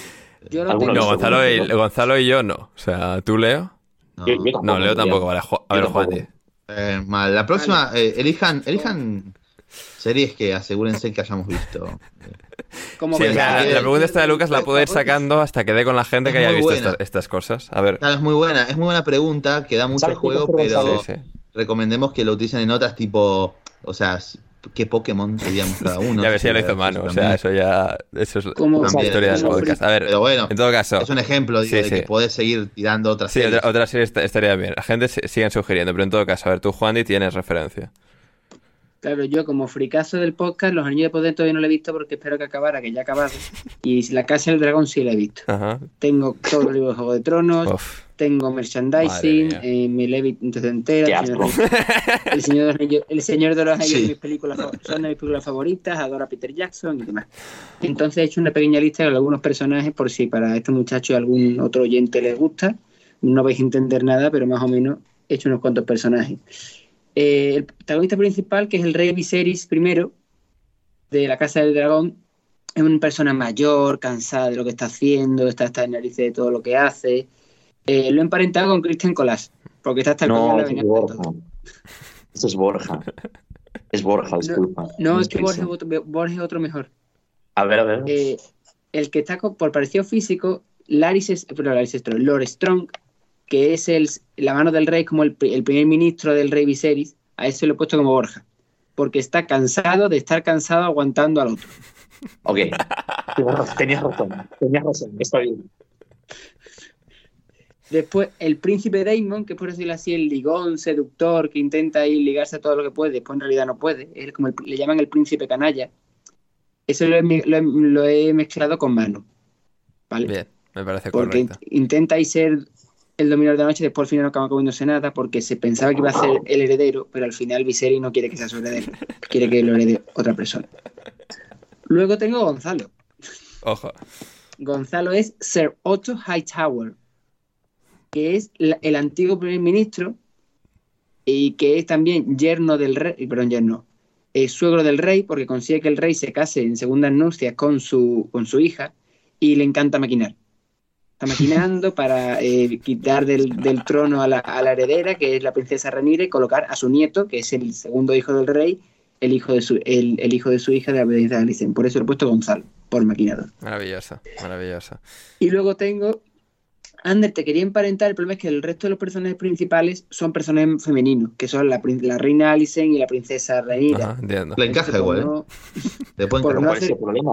Este es un podcast de- deconstruido, Juan, y dale. Claro, acá somos inclusivos, no hay problema. Somos inclusivos. Vale. Eh, pues entonces Héctor Kriok es la princesa Rhaenyra. ¿Vale? ¿Por qué? Os explico por qué. Básicamente es porque va a ser la heredera, quiere hace- adueñarse con el, con el trono que le va a dejar su padre, pero como es mujer, no la aguantan, a ella le da igual y hace lo que, y hace lo que le da la gana. La obligan a casarse con uno, que da la casualidad de que ese uno mm, tiene otro gusto diferente a lo que son las mujeres, y ella dice, vale, hacemos un trato, eh, yo y tú y yo nos casamos, pero después cada uno por su lado y, hace, y se va de fiesta por donde quiere y se acuesta con el que quiere. Entonces creo que es la princesa Rhaenyra. Y por otro lado tengo a José Manuel Alcobalanzas, que es Sir Criston Cole. Sir Criston Cole es, por decirlo así, el pagafanta oficial de, de la serie, porque es el guardaespaldas de las personas de la princesa, está coladísimo por la princesa, llegan a, spoiler, como no lo vais a ver, se acaba acostando con la princesa y quiere casarse con ella. Pero la princesa dice que no, que él es un plebeyo y que ella es una princesa que ya se tiene que casar con un, por lo menos con alguien de su categoría. Por eso, como inten- intenta ligar, vaya buscando, pero al final la guapa le dice que no, lo he puesto con José Alcoba. Bien, bien, me, me parece apropiado. Maravilloso. Y ya para terminar, Sí, el- por buscarle a alguien algún parecido a Ander y ya ir, ir cerrando un poco el, Sí, sí. el círculo que se nos está haciendo muy tarde. Sí, sí, sí. Tú, y tú Eh. tienes que trabajar, Juan, y por la mañana en una provincia muy lejana. Sí, sí, sí, verdad. Este fin de semana me recorrió Andalucía entera casi. Eh, pues Ander, pues ahí te voy a poner eh, la princesa Alicent. Bien, La reina, pero la reina Alicent. bien.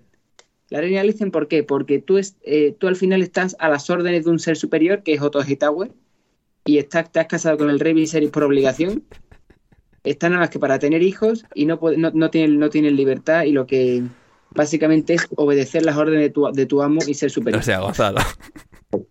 Con- correctamente. Acabas de destruir, acabas de destruir a Ander y borrarme. Bueno, eh, Juan, gracias por venir a Alineación Indebida. ¿eh? Te recordaremos con cariño. en todo caso. No voy a volver a aparecer en un podcast, lo sé. Gonzalo, ¿tú, tú, tú aceptarías el reto de, de relacionar a los personajes del podcast con personajes de The Office? Uy, sería muy bueno, ¿eh? Para la próxima lo traigo. Muy bien. Perfecto. Gonzalo lo maquinará eh, entre, entre ahora y entonces. Eh, fantástico. Ya el último par de preguntas de Héctor Crio. que, em, top 3 de insultos que los compañeros le dirán a Darwin Núñez. Eh, Gonzalo. O para, tengo ya uno que tengo que decirlo A ya. ver. Lo tengo que decir ya. A ver. Eh, Andy Bernard sería Diego Alonso, claramente. claramente sería Diego Alonso. Sí.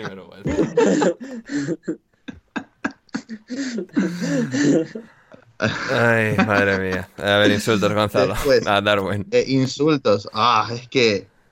qué sé yo. No, no, te, te- te juro que traté de pensar algo mientras estábamos grabando, pero no, no se me ocurrió nada ingenioso. Imagino que le dirán que es un.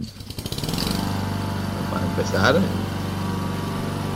Sería lo mismo que se le puede lo, que, es al final. Madre mía. Este, este, este Eh, era, para, este era para el Patreon. Habrá habido una de césped para los. Y, y- y no vaya a ser, claro, bueno, y no, y no vaya a ser que, que, que les empatasen el partido ahí directamente. O sea, lo tienen que quedar Sí, sí, hostia. sí, es que si, llega, es que no llegan a ganar el partido por eso. Sale del vestuario como salió. eh, ¿Sabes, Ander, cómo salió Teófilo Gutiérrez del vestuario de Racing una vez. Sí, con- Apunta- ¿cuál era la cosa con Teófilo? No, ay, es que no me A acuerdo. punta de una pistola de juguete. Es verdad, sí, es verdad. Que dijo que todos creían que era real. Ya, ya, hombre. Si, si no la ves por la Se forma, o sea, Claro, obvio, obvio. Y se fue en un taxi. grande. Hay un video que esto, si querés para dejarlo para el Patreon, Ujú. que hay un video en el que hay un programa de, de- de- de- un programa de periodismo, si querés llamarlo deportivo, de hace muchos años, muy, muy mítico, llamado el Show del Fútbol, en el que hay un periodista que recrea eh, qué es lo que le dice Teo a Saja, que es el arquero con tal cual se enfrenta, empuñando una pistola de juguete, el periodista también. Y el periodista le dice, vení. Esto va para Patreon, obviamente, pero después lo voy a pasar, te lo voy a pasar a vos, Ander, porque Muy es bien. espectacular. Maravilloso, maravilloso.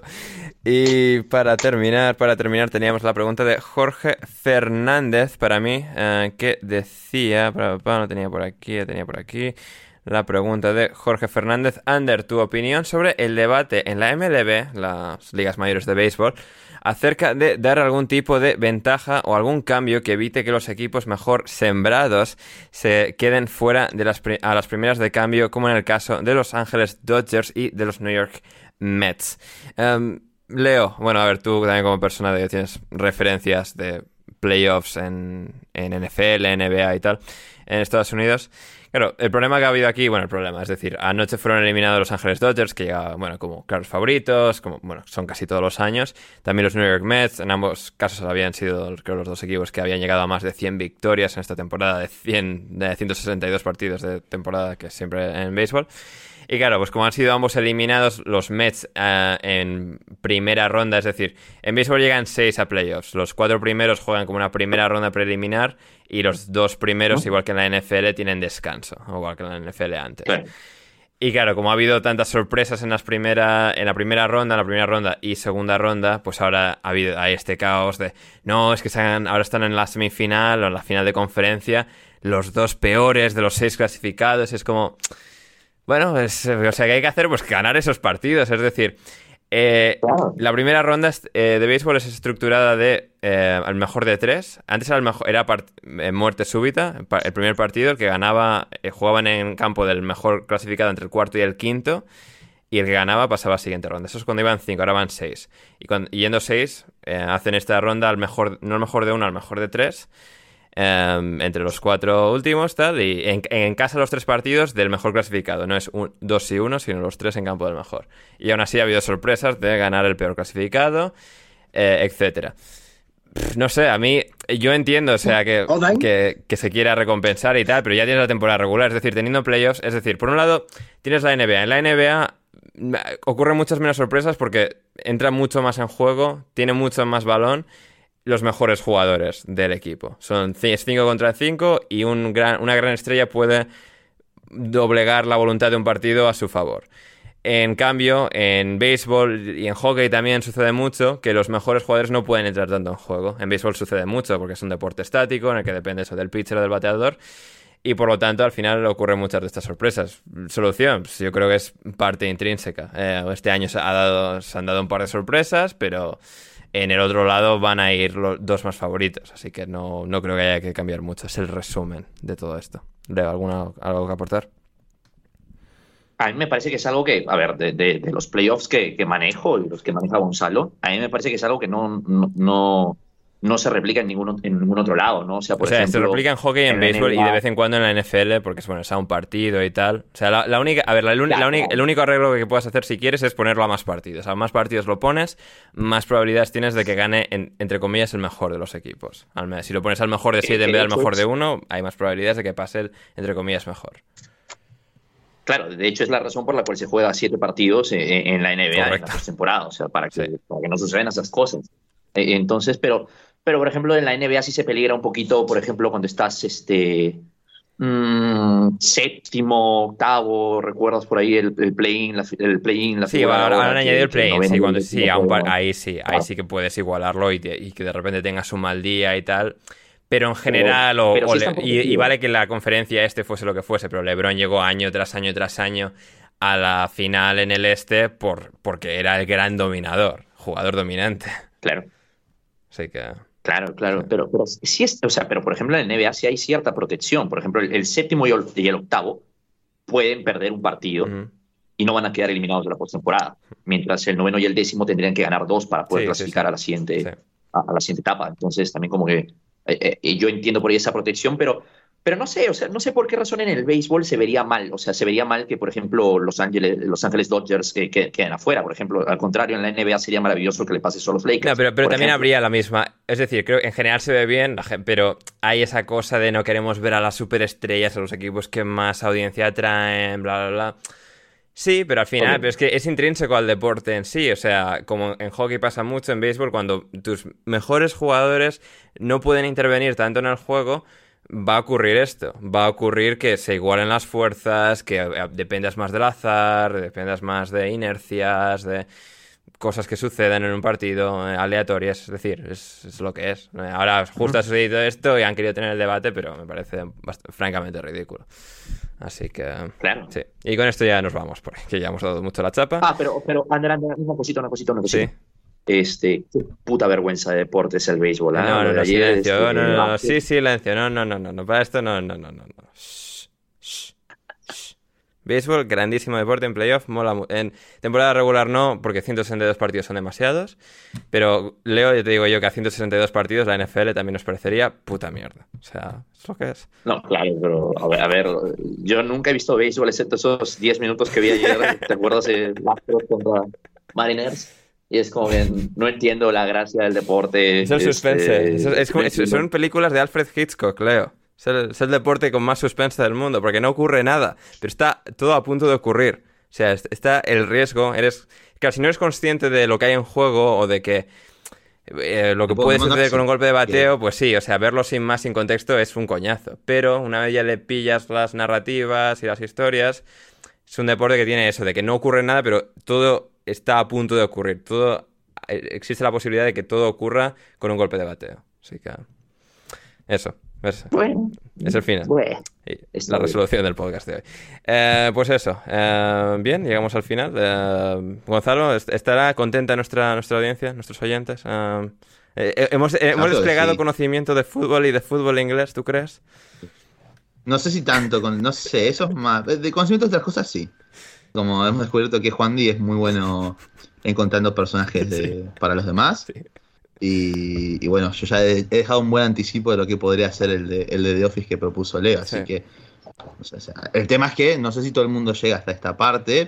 Para los que para los valientes y, fieles, obviamente se verán, serán recompensados sin lugar a dudas. Yo de mi parte, la verdad que muy contento eh, de, haber vuelto para, los pobres, como siempre presentes.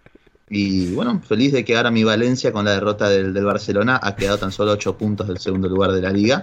Así que esperemos que el equipo de la Gatusoneta siga, siga por el buen camino. Pues Saludos a todos. Muy bien, muchas gracias Gonzalo, muchas gracias Juan eh, muchas gracias a ti, Ander, porque él cuenta conmigo. Sé que esta es mi despedida del podcast, porque todo lo que he dicho voy a pasar por los leones. no, igual, o sea, tendremos, eh, unas palabras, eh, Juan, tras bastidores, pero creo que resolveremos tus insolencias. Amistosamente. bueno, decir solamente que gracias a todos los oyentes, que son los que hacen avanzar esto, por haber aguantado hasta aquí, y que retomando una cosa que dice Borja, vamos a hacer una palabra clave, que lo hagan saber con la palabra clave Burgos Club de Fútbol. Muy bien, todos los que hayáis llegado hasta el final del podcast, poner en iVoox, en Twitter, en Discord, donde sea, Burgos Club de Fútbol. Y finalmente, Leo, gracias. Gracias a ti, Ander. Solo eh, comentarles a, nuestro maravilloso público que el próximo sábado tenemos UFC 280 que va a estar eh, espectacular. Es una de las mejores carteleras para el que se quiera incorporar a las artes marciales mixtas. Es ahí. Es ahí. Es ahí. Es ahí. Y nada más. Es ahí. Y es en patreon.com barra alineación indebida donde encontraréis más contenido de nosotros durante la semana, que cuento con hacer varios podcasts extra, un par de ellos al menos. Así que, gente, suscribíos y no os perderéis nada. Y aunque no sea en Patreon, en Spotify, en iVoox, en Apple, en Google, donde sea que nos escuchéis, dadle a suscribir y así no os perderéis ninguna de las publicaciones, de los teasers, de los trailers que publicamos en Alineación Indebida. Yo soy Ander Iturralde, muchísimas gracias por estar al otro lado. Volvemos el próximo viernes con el repaso a la jornada intersemanal de la Premier League y hasta que nos volvamos a reencontrar, sea antes, sea entonces, pasadlo bien.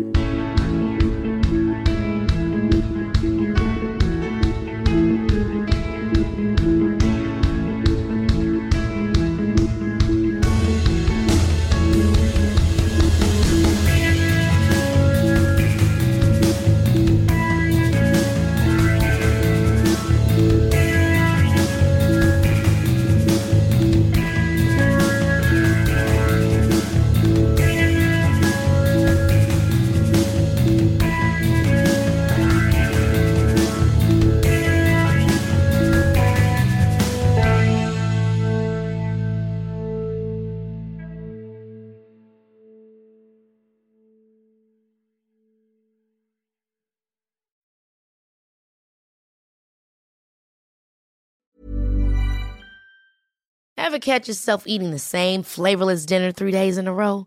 Dreaming of something better? Well, HelloFresh is your guilt-free dream come true, baby. It's me, Kiki Palmer.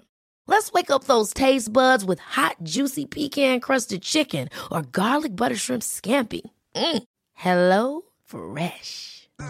Stop dreaming of all the delicious possibilities and dig in at HelloFresh.com. Let's get this dinner party started. The secret to visibly firmer, summer ready skin is here. Osea's number one best selling Andaria Algae Body Oil, clinically proven to instantly improve skin elasticity and transform dull, dry skin to silky, soft, and unbelievably glowing. Rich yet never greasy, Andaria Algae Body Oil is formulated with sustainably sourced seaweed to help replenish the skin's moisture barrier and seven nourishing active botanical oils for results you can see and feel all over. The best part? Its signature scent. A blend of freshly squeezed grapefruit, cypress, and mango mandarin transports you to sun kissed summer days. This all natural scent is unforgettable. Everything Osea makes is clean, vegan, cruelty free, and climate neutral certified, so you never have to choose between your values and your best skin. Get healthy, glowing skin for summer with clean vegan skincare from Osea. Get 10% off your first order site wide with code GLOW at OseaMalibu.com. That's O S E A Malibu.com code GLOW. ACAST powers the world's best podcasts. Here's a show that we recommend. The Real Housewives is a guilty pleasure for most, but if you're looking to not feel guilty about that pleasure, tune in to Everything Iconic with me, Danny Pellegrino, where I break down all the messy moments and behind the scenes antics of Bravo's popular franchise. And on Everything Iconic, I also interview celebrity guests like Kelly Ripa, Kiki Palmer, Drew Barrymore, Cameron Diaz, and more about their guilty pleasures, their past work, and so much more. So if you're pop culture obsessed and find yourself watching way too much reality TV like me, tune in to Everything Iconic with Danny Pellegrino wherever you listen to podcasts. ACAST helps creators launch, grow, and monetize their podcasts everywhere. ACAST.com.